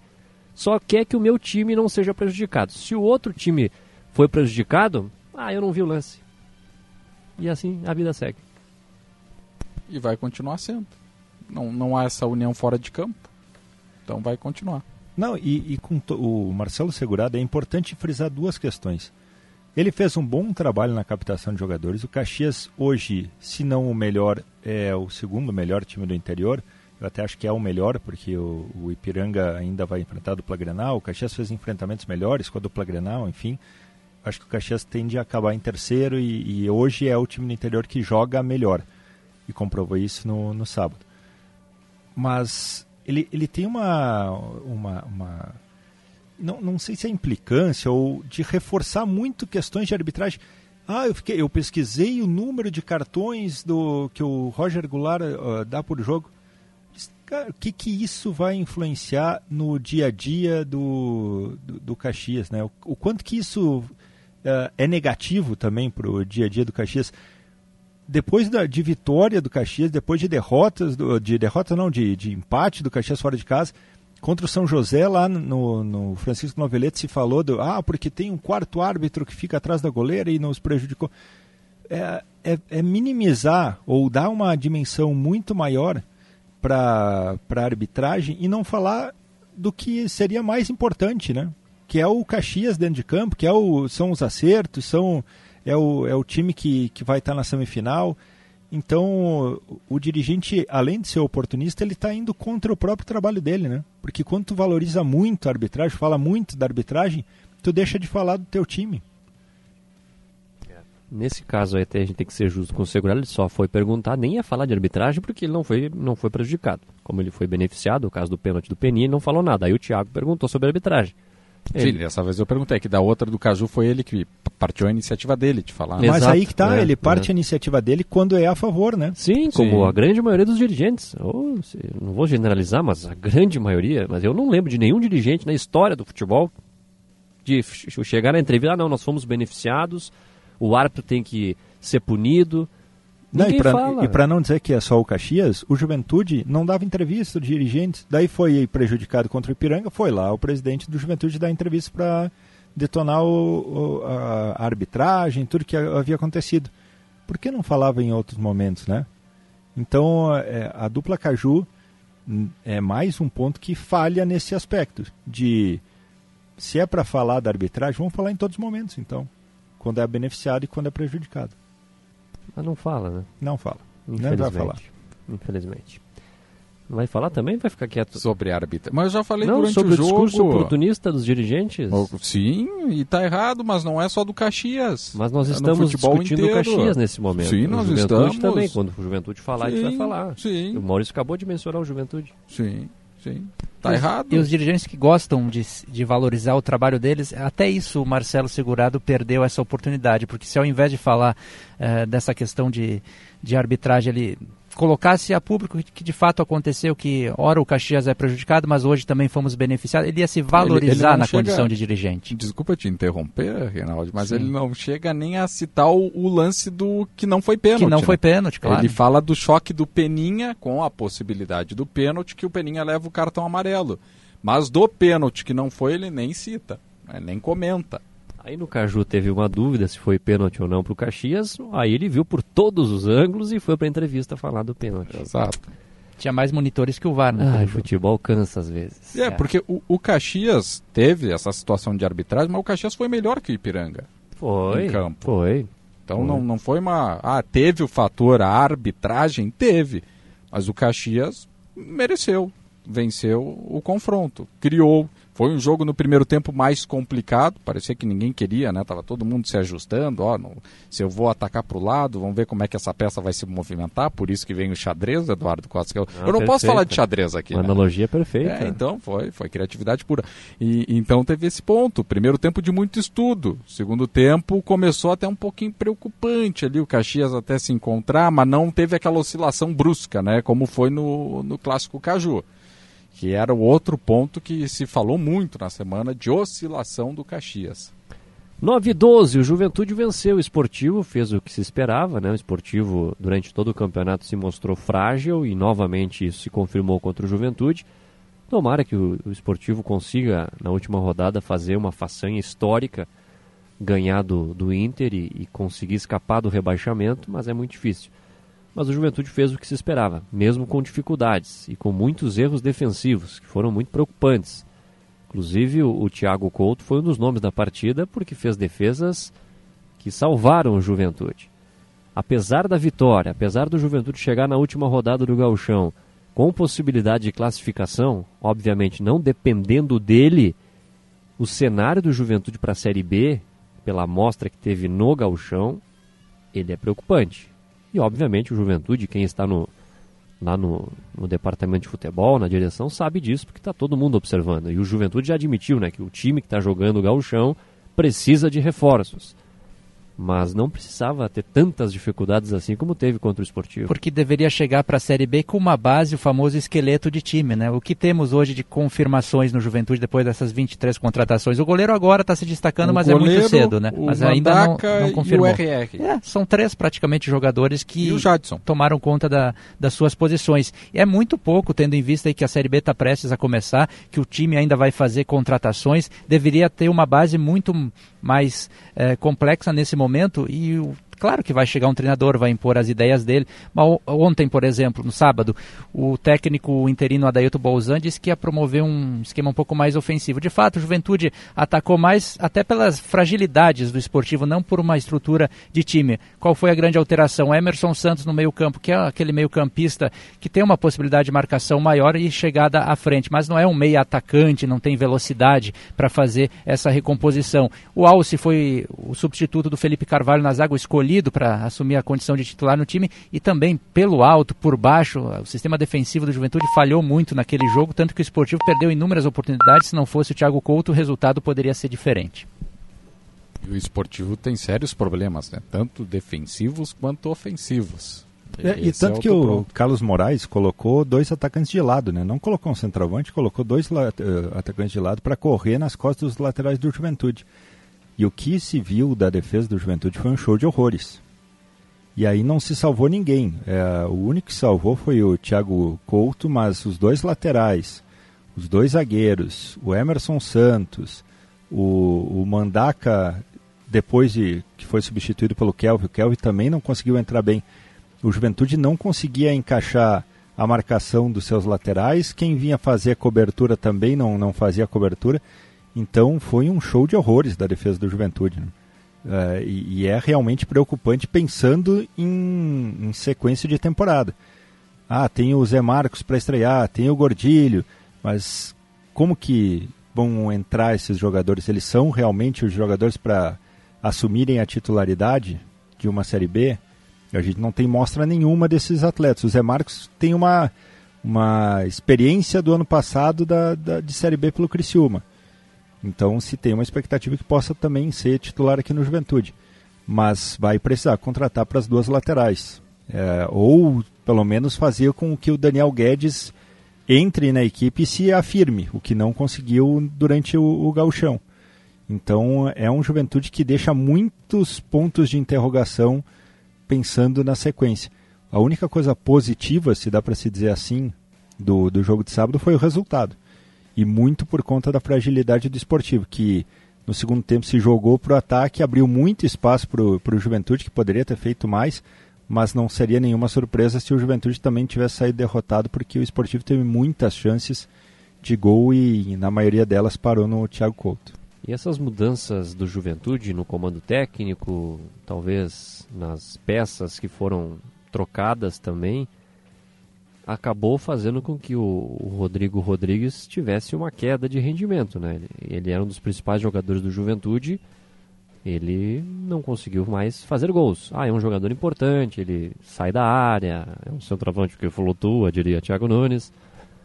Mas ele decaiu. Não, mas nos ele é muito jogos. mais de área do que de Sim, flutuar. né? sim, sim. Mas ele também não, não fica lá só dentro da área. Ele Não, mas consegue- ninguém também fica só dentro da área. Tá bom, mas enfim. e- Flutua no momento certo. Não, por- Mas quantas flutua, não. finalizações ele fez contra o esportivo? Vocês lembram de alguma? Não. É justamente por isso. A, a bola chega muito quadrada, né? O, o Juventude não tem uma dinâmica de jogo que favoreça o centroavante.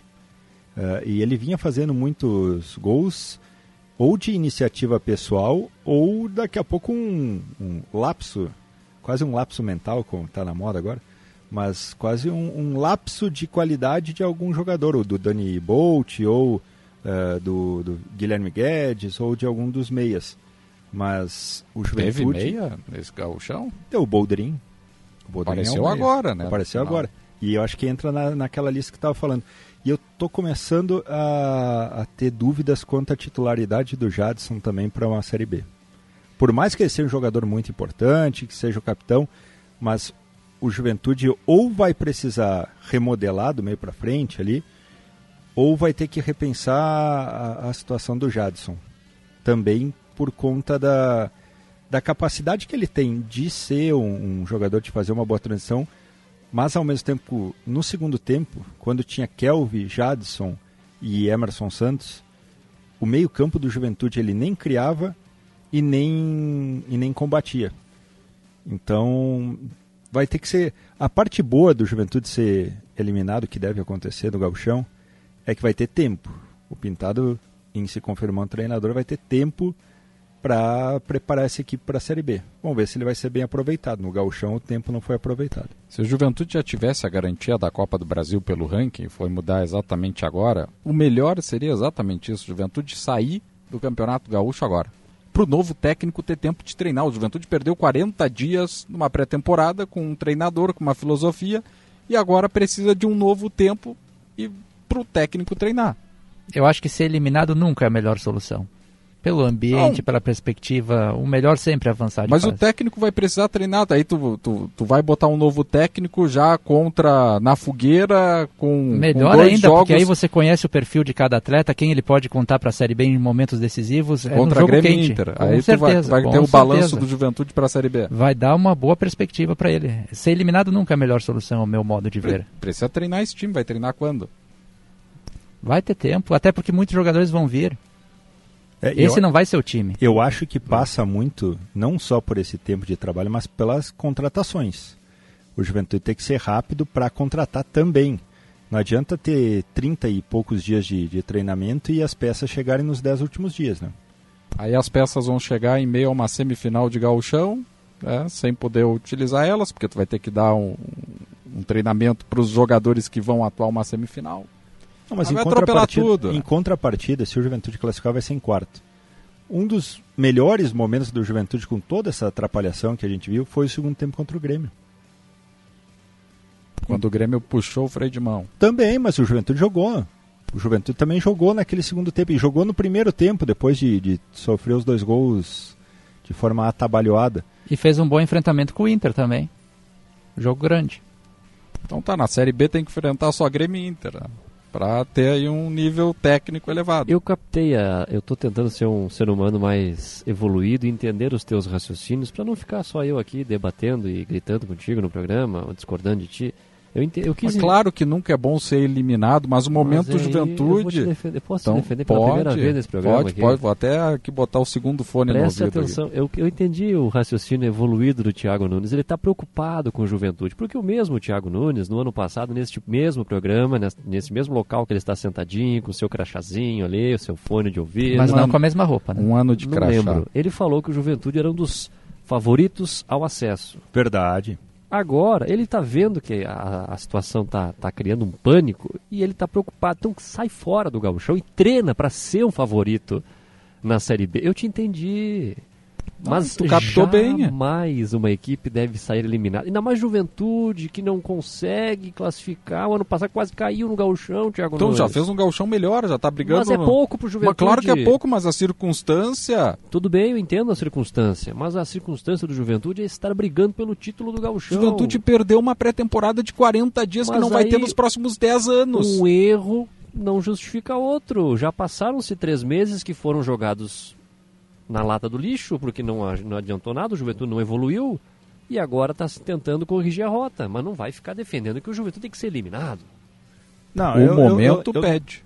não- ter treino, Pede. pro treinador o novo ter do uma. Juventude ficou o ano todo perdendo o ano passado e tu quer que o Juventude perca uma eliminação no gauchão agora? Tá novo? garantido, tu tá então. defendendo uma eliminação? Não, não, tá garantido a classificação. 2022 foi um terror, sete vitórias no ano. Aí agora o Thiago Nunes vem nesse microfone da Gaúcha defender que o Juventude Não, tem não. que ser eliminado. Não, o treinador precisa de tempo Tá pra bom, treinar. mas o treinador vai chegar até sábado? Vai chegar até semana que vem? Não vai? Não sei. Não, são duas coisas diferentes, eu acho, Thiago. O, o Juventude precisa de tempo, mas o ideal era, era justamente garantir a Copa do Brasil sem depender de ninguém, né?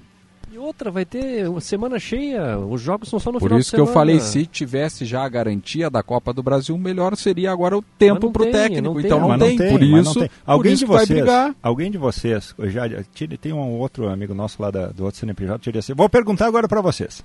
Hum. Alguém de vocês acredita que o Caxias não vai se classificar? Acredita que não vá? É.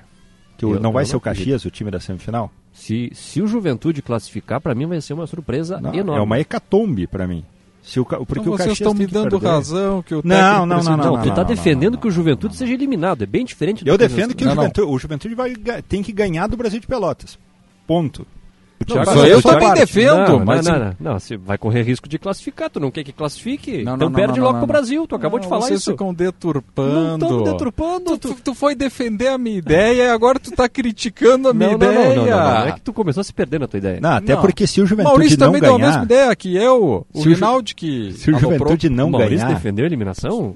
Não, que o melhor seria agora tempo pro técnico. Tá bom, e vai Mas- ter tempo jogando. Mas vai ter tempo jogando, se for o caso. Mas o- não Chega vai. aí o Pintadão agora. Entra na semifinal e é campeão gaúcho. Já entra com uma vibe sensacional pra ver. Ah, eu vou largar o microfone. Não, mas eh, vamos, vamos aos fatos, né? Os fatos dizem que o Juventude tem pouquíssimas chances de classificação. O que, que o Juventude tem que fazer nessa última rodada? Vencer o Brasil de Pelotas, confirmar uma quinta colocação e aí vai ficar na dependência de um dos. Do, ou, is- ou ser campeão da Série B, ou brigar por o, que, o, que a dupla Grenal entre na Libertadores, ou conquiste Copa do Brasil, algo, algo assim, para ter a vaga na Copa do Brasil. Em paralelo a isso, o Juventude já tem que estar com um trabalho muito pensado em Série B. E aí tem outro fator que é favorável ao Pintado, tá? Ele estava no Campeonato Paulista. O Sim. Campeonato Paulista tem que ser a principal fonte de contratações do Juventude para a Série B. É. Será que vai ter bufunfa pra Mas não o reserva do Mirassol, o Isso reserva não aí, sei o que da outra vez. É, né? é. Exatamente. Ah, mas também tem que ver a questão financeira. O Juventude já, o presidente falou que o- a- não tá tão tranquilo assim a questão financeira, então não Mas vai. de quem está nesses clubes? Ah, tu- Tá todo mundo na mesma Sim, situação. por isso que, que vale quando- a criatividade caiu- e competência agora para contratar. Quando caiu, eu vi um cenário de um Juventude entre os favoritos a retornarem à Série A pelo cenário que se criou, o clube organizado, financeiro. Só que aí agora perdeu três meses de trabalho, perdeu uma pré-temporada, o gauchão a gente não sabe qual é o time titular, a gente não viu evolução. E aí, para uma Série B, tu acha que esse é o time postulante a voltar? É complicado. É muito o Ceará, complicado. olha o time do Ceará lá. O que, que tem? Cheio de nomes né, e tudo mais. Uhum. Aí é o favorito a título. Não, e o Pintado, quando Não, assumiu tu o Juventude... Maurício? Tu ouviu? É, eu já tô ouvindo. Já tô Agora o desde Ceará é o favorito, hein? Ao título. Ao título. Ao título, porque ganhou do Fortaleza. Atenção, amigos, colegas da Rádio Verdes Mares, torcedores do Ceará. Já muito, subiu. muito cuidado. Já subiu. Thiago Nunes decretou, eu teria medo. E, e tem outra situação, né? Quando o Pintado assumiu o Juventude, o Juventude estava brigando para não cair no gauchão. Sim. Ele vence o Caju, ele consegue acabar de uma forma digna o gauchão. Não, não esquece, Maurício, que ele quebrou um tabu que fazia quanto tempo que o Juventude não ganhava do Brasil de Pelotas? Ganhou lá em Lajeado, né? Ah, Isso, então não isso. precisa treinar Muito o time. Como assim? Calma, vou chegar aí. E aí o time foi remodelado pro. Chegou muita gente pro pra Série B. E aí era, claro, era um outro campeonato, não tinha torcida e tudo mais. Mas é muito semelhante ao que tende a acontecer agora. Vai, precisar, vai ter um, um tempo de preparação que daqui a pouco, naquele momento, até foi menor, porque a competição foi mais em cima uma da outra. Mas com um tempo de preparação e com alguns reforços sendo contratados, o Juventude ganhou corpo naquele, naquele ano. Principalmente com a chegada do Cajá também, né? Que era um jogador diferente em relação a, aos demais. O Juventude tem que buscar alguma peça que seja diferente para o seu setor ofensivo. O Rodrigo Rodrigues é importante, eu acho que o Boldrin tende a crescer, o Vitinho pode crescer, mas precisaria um segundo atacante de maior peso, de maior qualidade para fazer essa parceria ali na frente.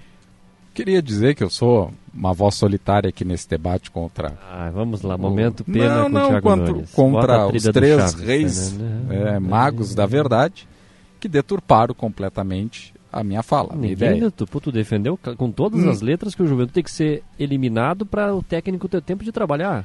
Ou os ouvintes não entenderam isso? Se não, Não, entenderam vocês não isso, entenderam. Porque o ideal agora, se já tivesse garantido.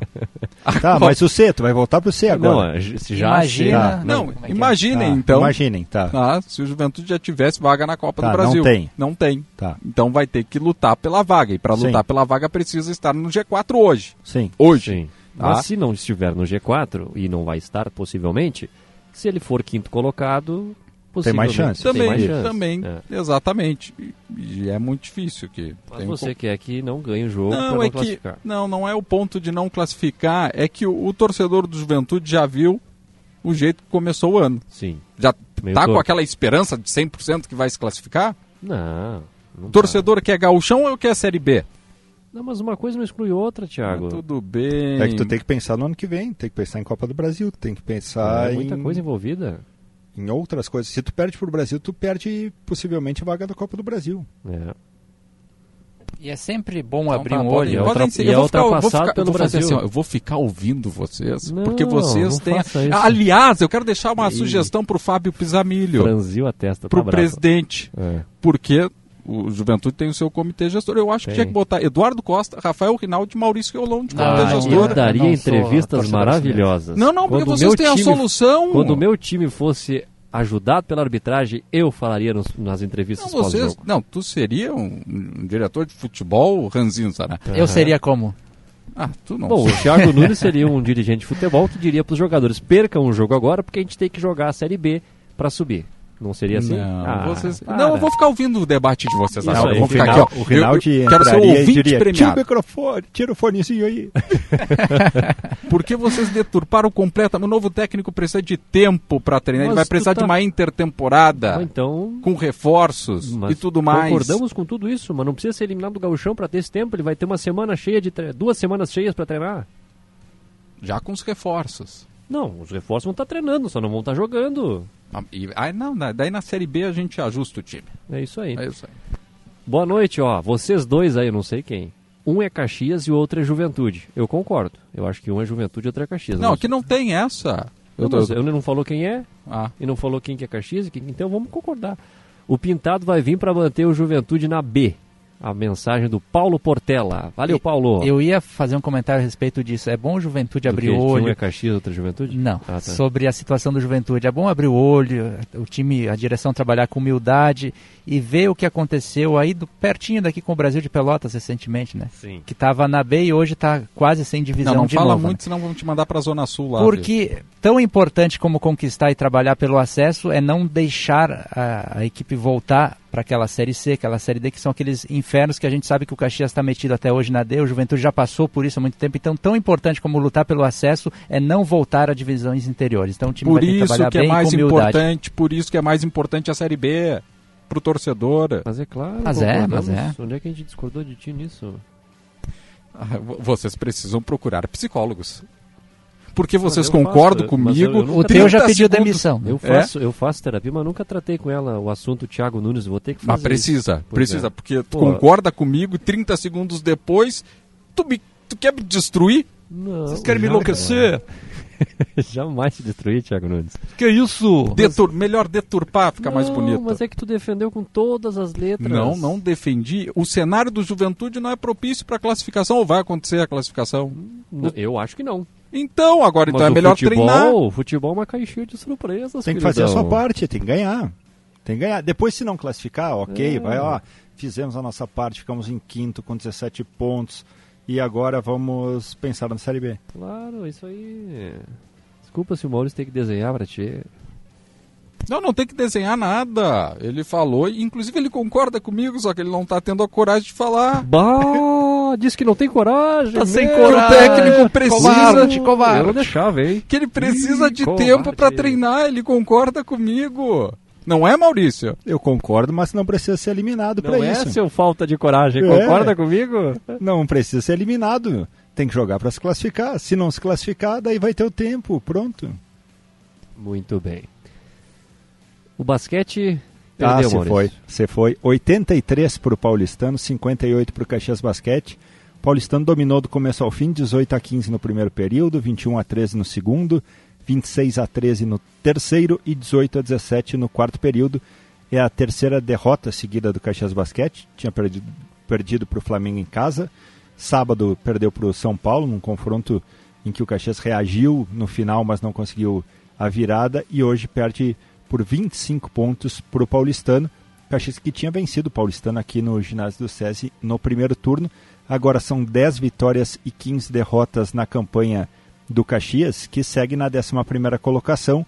Com, 10, com essas 10 vitórias, tem 3 vitórias a mais do que União Corinthians, Brasília, Fortaleza e Pato Basquete, que são as equipes que ainda estão nessa disputa aí pela, pelas últimas vagas na zona dos playoffs. E o Caxias se afasta um pouco dos times que estão à frente, né? O São José está vencendo, está indo a 13 vitórias, a Unifacisa tem 12. O Caxias tem um confronto importante neste sábado, 5 horas da tarde, contra o Rio Claro, vice-lanterna, aqui no ginásio do SESI. E a partir das duas horas vai ter o Gamba Fest, com, com alimentação, brinquedos para as crianças. Tem toda uma movimentação lá nos arredores, no complexo esportivo do SESI, a partir das duas da tarde, às 5, o jogo Caxias e Rio Claro. Muito bem. Rodolfo Grande já vai chegar às duas horas, então, para a sessão de Sim. brinquedos. Sim, lá. sim, para cama, pra, cama inflável lá, para elástica. elástica, cama Isso aí. elástica. Muito bom. Antes do intervalo comercial aqui, ó, é, o Antônio mandou: o Juventude precisa contratar o goleiro do Ipiranga. Mensagem dele aqui. Obrigado. O Portela, Juventude não tem que tentar a Série A, tem que tentar se manter na B. Pintado é o cara. Mensagem do Portela aqui no WhatsApp. Ah, e o nosso ouvinte aqui, o Everaldo. Opa, Eduardo, Thiago, por onde anda o Marcelo Rocha, que sumiu do show dos esportes? Boas semanas pra, é, boa semana para todos. Everaldo, cadê o Rocha? Tu sabes dele? Ah, ele se retirou. É. Ah, Ele está no recreio. tá no- Resumiu. É, o Marcelo Rocha está na assessoria do Recreio da Juventude, viu, Everaldo? Nosso grande querido Marcelo É, Rocha. fazia parte do trio dos três reis magos. né? E aí nós trouxemos o Rinaldi pro É. nosso lado, já que você foi incompetente e não conseguiu trazer pro seu lado. Mas ele ainda está tentando, sabe? Ah, Eu ainda tá. não me Não, nem decidi. faço questão. Pode seguir aí na- Ah, é? no lado dos três reis magos. Não, Mas o que é isso? não, fica ele aí com vocês. Então tá bom. E traz uma torta de bolacha só pros três reis magos. Não Ah, traga é verdade, pro tem esse Não, não, não, não, tem uma coisa. Tem uma... Intervalo, Não, não, não, não é essa. Fora do estúdio é outra.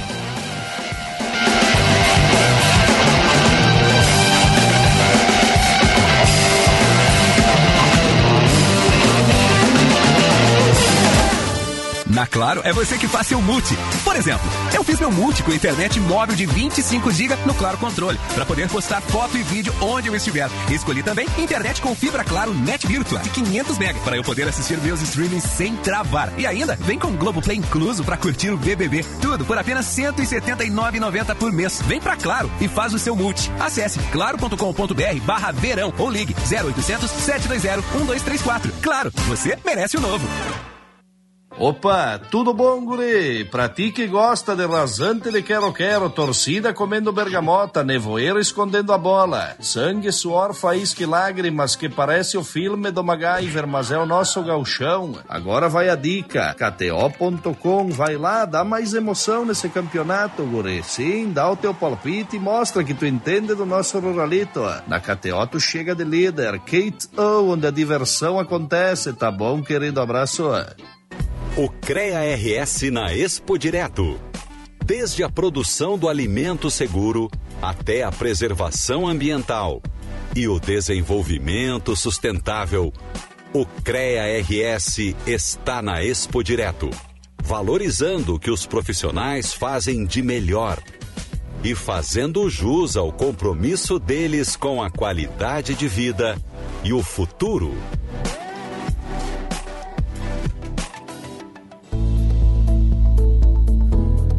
O Centro da Juventude de Alvorada é um projeto voltado para jovens de 15 a 24 anos em situação de vulnerabilidade.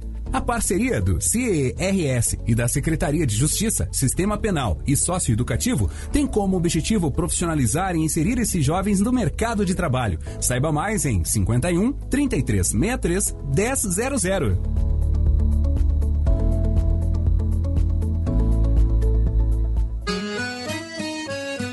Dizer que a Lojas Quero Quero agora é uma loja infinita que tem de tudo pra construir e decorar como eu quero. Então eu quero, quero, bora vamos lá. Eu vou deixar minha casa bonita. Quero, quero, vou fazer minha ideia favorita pra morar. Vem pra Lojas Quero Quero que agora é uma loja infinita. Bora deixar a casa bonita?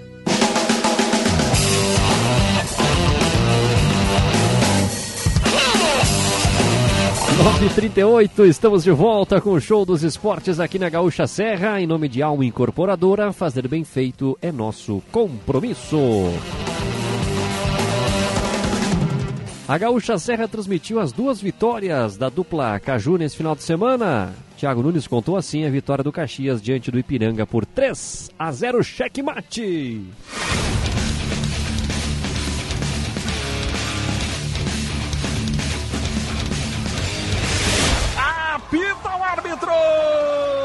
A bola tá rolando e a emoção não para agora no futebol da Gaúcha para você. Peninha domina, ganha da marcação, toca atrás, a bola pro Marcial, fora da grande área, vai bater uma bomba alto, linha de fundo, mas passou pertinho da gaveta, Rinaldi. É, deram liberdade pro volante, ele chegou arriscando o pé esquerdo da intermediária, um chute forte violento, a bola passou sobre o gol do Kaique, que se esticou todo no ângulo esquerdo para tentar fazer a defesa, lance de perigo, agora protagonizado por Marcial, arremate do Caxias. Peninha ganhou do primeiro, voltou a bola, Gia Dias de fora da grande área, Heron, grande bola, em outro, uma bomba, espalma o goleiro! Heron soltou a bomba, o goleiro Kaique espalmou escanteio! Marcelo pro Ronald, domina ao lado da grande área, encarou a marcação, botou pra lá, pra cá, ganhou do primeiro, vai tentar ganhar do segundo, ganhou também, pode bater, tá desequilibrado, voltou a bola, abre, Separar. domina o Caxias, Peninha vai bater, daí espalma o goleiro! 55, não teve mais acréscimo não, termina o primeiro tempo, Caxias 0, Ipiranga também 0. Torcida na bronca. E assim finaliza o primeiro tempo. Autoriza o árbitro. Recomeça o jogo no estádio Centenário. A bola está rolando novamente no Campeonato Gaúcho. Heron vai para a cobrança de pênalti. É a chance de ouro grenar. Autorizado pelo árbitro. Heron correu para a bola, bateu. Gol!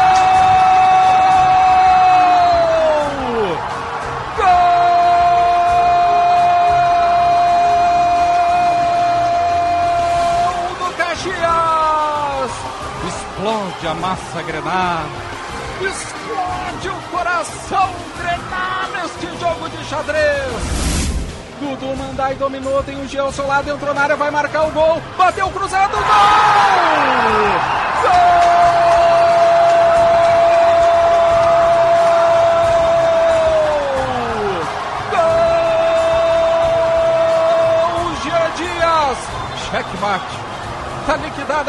Moura. Checkmate Granada, esse jogo de xadrez. Bustamante autorizado. Correu pra bola, Bustamante bateu, gol! E que belo gol! Gol!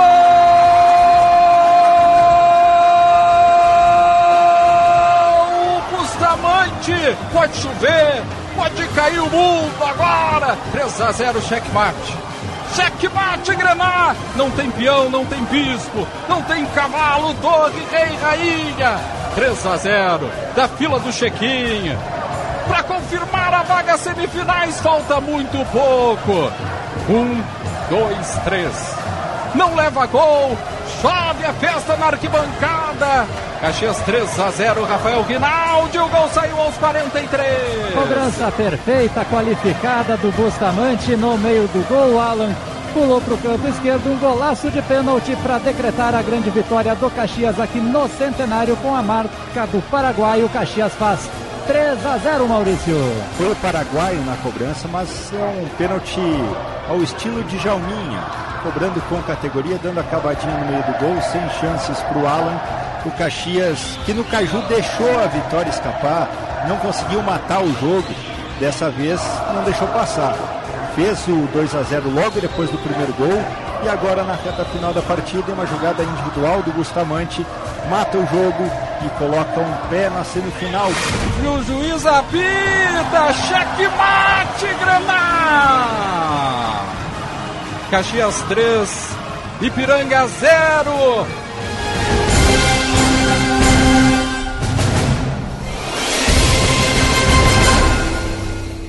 Aí estão os melhores momentos da transmissão do futebol da Gaúcha no último sábado, com o Thiago Nunes, o Rafael Rinaldi e o Maurício Reulon. Daqui a pouco a gente vai também ouvir os melhores momentos de esportivo e juventude. 9h43, vamos saber o que é destaque no Pioneiro em GZH.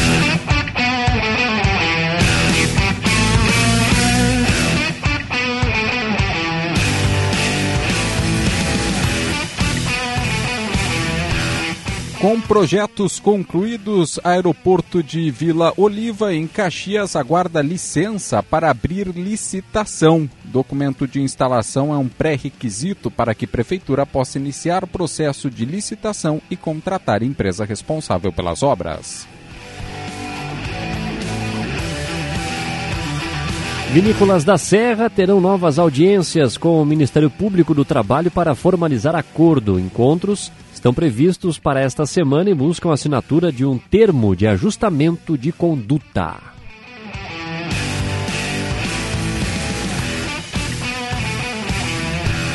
Após nove anos, 118 novos leitos do Hospital Geral de Caxias devem ser inaugurados até junho. A ampliação iniciou em 2014 e tinha o custo inicial avaliado em 10 milhões. Na última segunda, um novo aumento de 44 milhões foi informado.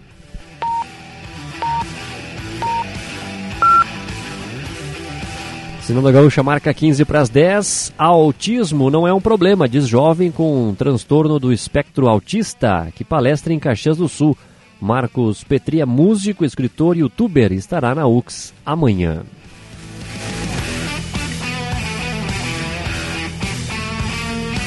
Esses e outros destaques no Pioneiro em GZH.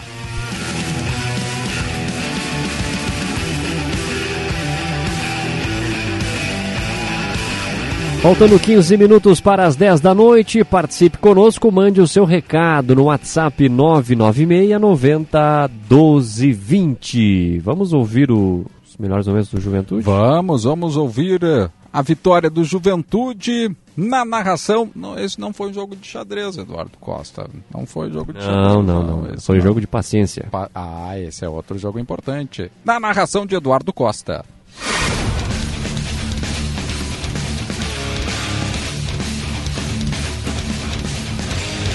O árbitro apita. A bola está rolando no estádio Monteiros. Vinhedos saída para a equipe do Esportivo. Boldrin conduziu, cabe o chute, vem a bomba, bate na marcação, insiste o Juventude, Jadson, pé direito, cruzou na área, a bola ficou pingando na área, voltou pro Mandaca, bateu, salvou, voltou David, gol!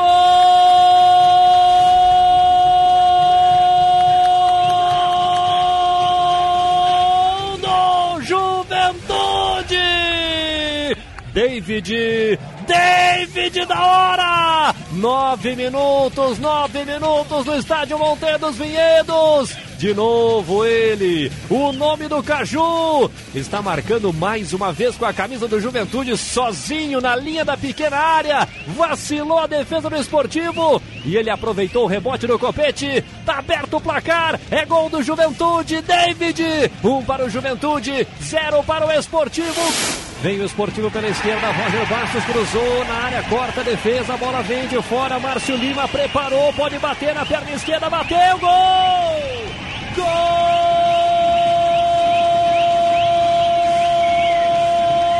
do esportivo!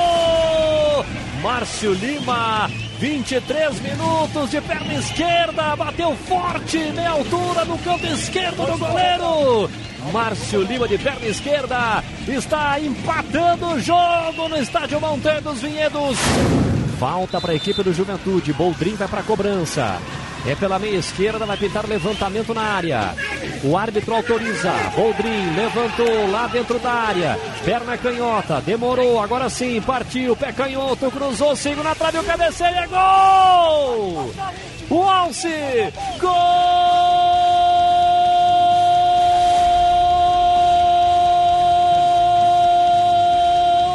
Do Juventude! Fernando Boldrin cruzou, o Alce cabeceou sozinho, foi de peixinho, aproveitando a água no gramado. O Juventude faz o segundo, 29 minutos, dois para o Juventude, um para o Esportivo. Vem o Esportivo, o Richard escapou da marcação, pé direito, cruzou, desviou, Thiago Couto! Thiago Couto salva o que seria o gol de empate do Esportivo com a mão direita, Ruda. A jogadaça pelo lado direito que veio dos pés do camisa 7, Richard conseguiu um elástico no meio de dois adversários e na sequência fez o passe para Vinícius Quis com um leve desvio, obrigando o Thiago Couto a fazer uma grande defesa, salvando o Juventude. Aponta o centro do campo, Rafael Klein. Final da primeira etapa. Um para o esportivo, dois para o juventude. O árbitro autoriza e a bola está rolando para a segunda etapa. Vamos juntos com as emoções do segundo tempo de jogo de Esportivo 1, Juventude 2. A bola sobrou para o Juventude. Rafinha pintou o gol. Rafinha bateu, salvou, voltou. Daniel Cruz. Gol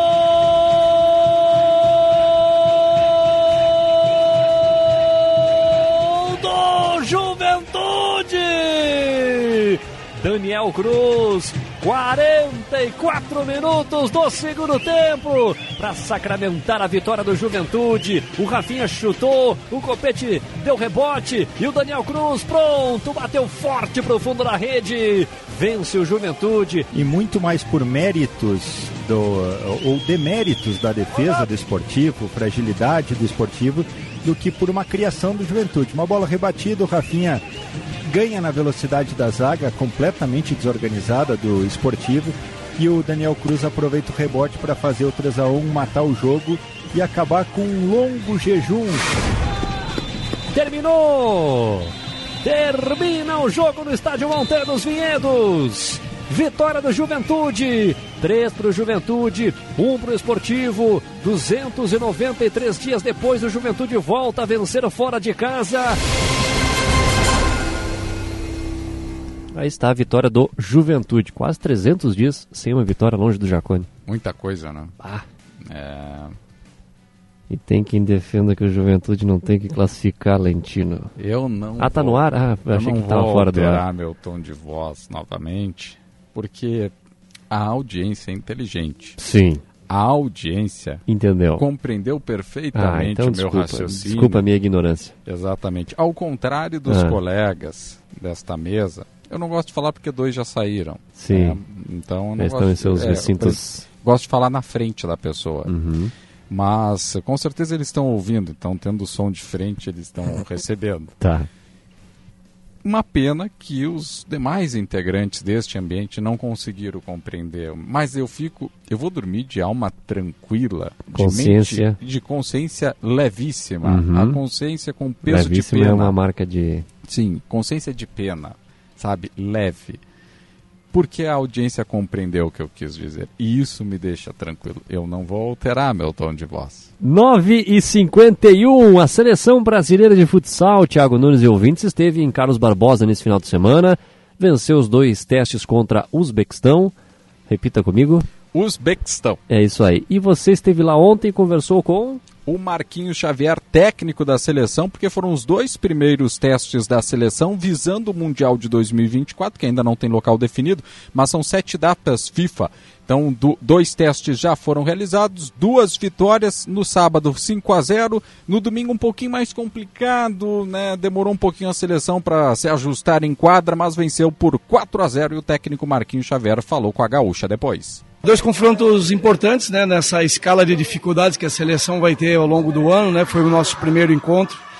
A gente tem previsto agora para mês de abril já a Espanha, então acho que esses amistosos eles trazem para a gente boas informações, né, principalmente com relação a todo o processo de trabalho que a gente vem fazendo ao longo desses quatro, cinco anos, né, e que vai nos levar, né, obviamente, chegar no Mundial com a melhor é, qualidade, a melhor performance possível. Então, é, foi importante enfrentar também uma escola diferente, né? um país ali localizado leste europeu, Ásia Central, muito físico, que joga de forma muito intensa durante todo o tempo. Isso provocou alguns problemas né, na defesa brasileira e que é importante para a gente identificar e tentar ajustar, porque é uma realidade enfrentar equipes dessa, dessa qualidade. Né? Então foi, foi bacana.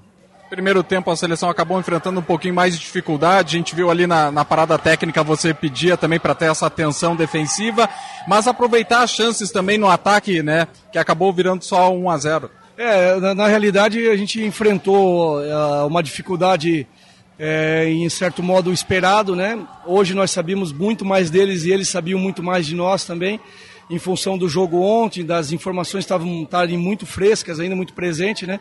Eles conseguiram criar algumas dificuldades, principalmente na nossa saída de pressão, porque marcaram bem individualmente. E a gente levou um, um tempinho a mais, eu acho, para fazer, fazer o segundo gol. É, talvez o número de oportunidades não acompanhou o aproveitamento, né? Então isso vai arrastando o jogo, vai aumentando a motivação do adversário e vai criando ainda mais dificuldades. Segundo tempo, acho que a gente conseguiu ajustar isso e aí a gente teve um segundo tempo mais tranquilo conseguiu fazer as variações, que a gente sabe de, de amistosos, né? É o momento do treinador observar também fazer testes. Marquinhos conseguiu? É, isso é uma outra preocupação que eu sempre tenho, né? Embora a gente é a seleção brasileira, a gente precisa vencer todo mundo, porque a nossa cultura nos pressiona para que isso aconteça. Eu também não posso deixar de oportunizar a todos eles a chance de estar jogando, né? Porque a minha avaliação não pode ser só na análise que eu faço no rendimento deles nos clubes eu preciso analisá-los aqui na seleção. E para analisá-los na seleção é importante que eles joguem. De maneira que a gente deu oportunidade a todos, todos jogaram, a gente revezou bem os tempos ali, ficou muito equilibrado e assim todos eles tiveram a chance de estar na quadra e também de mostrar a capacidade individual de cada um. Em abril agora tem mais uma sequência de amistosos aí contra a Espanha. Uma outra escola, professor? É, e um adversário muito conhecido, tradicional, uma rivalidade muito alta, né? Vai ser um jogo também muito emocional, é um jogo que sai um pouquinho do contexto técnico, né? Vai para um campo emocional, porque é disputa de terreno, é disputa de hegemonia mundial, é disputa de escolas diferentes que são protagonistas no mundo. Então a gente tem muita coisa em jogo por trás de um jogo só. Então a gente é, é, usou também essa, esse, essa convocação para justamente treinar algumas coisas pensando no adversário que a gente vai enfrentar. Né?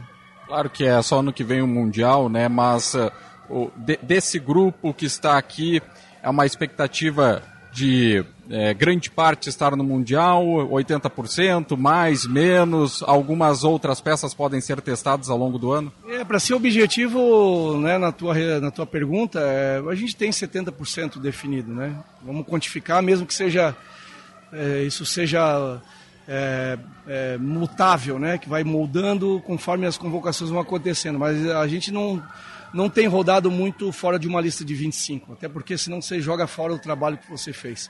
É, às vezes, né, é, por também questão cultural, uma convocação ela está muito aliada a preferências, né?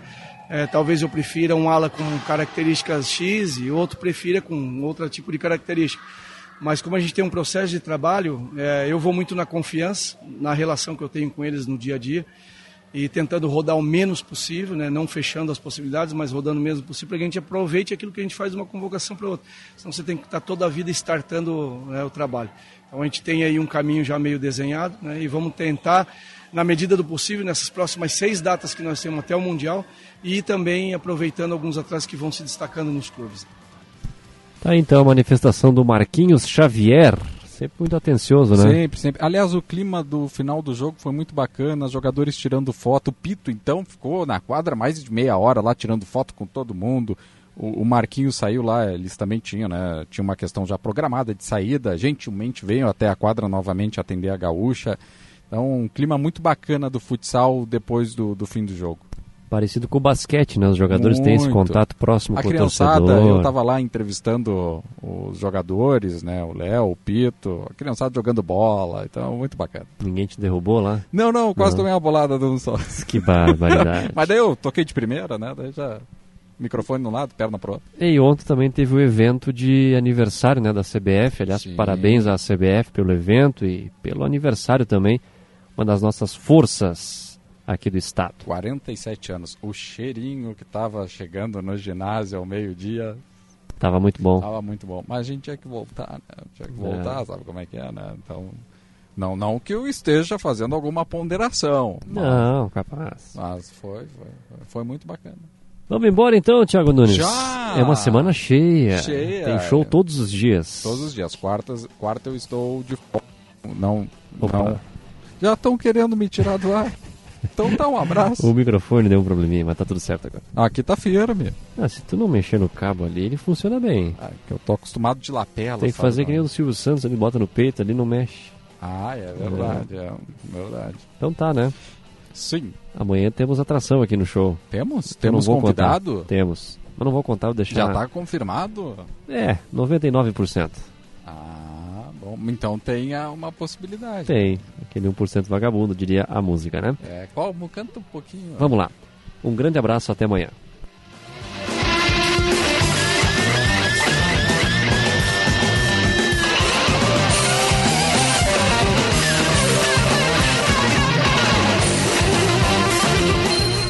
Show dos Esportes. Futebol e bom humor nas noites da Gaúcha. Parceria Almo Incorporadora.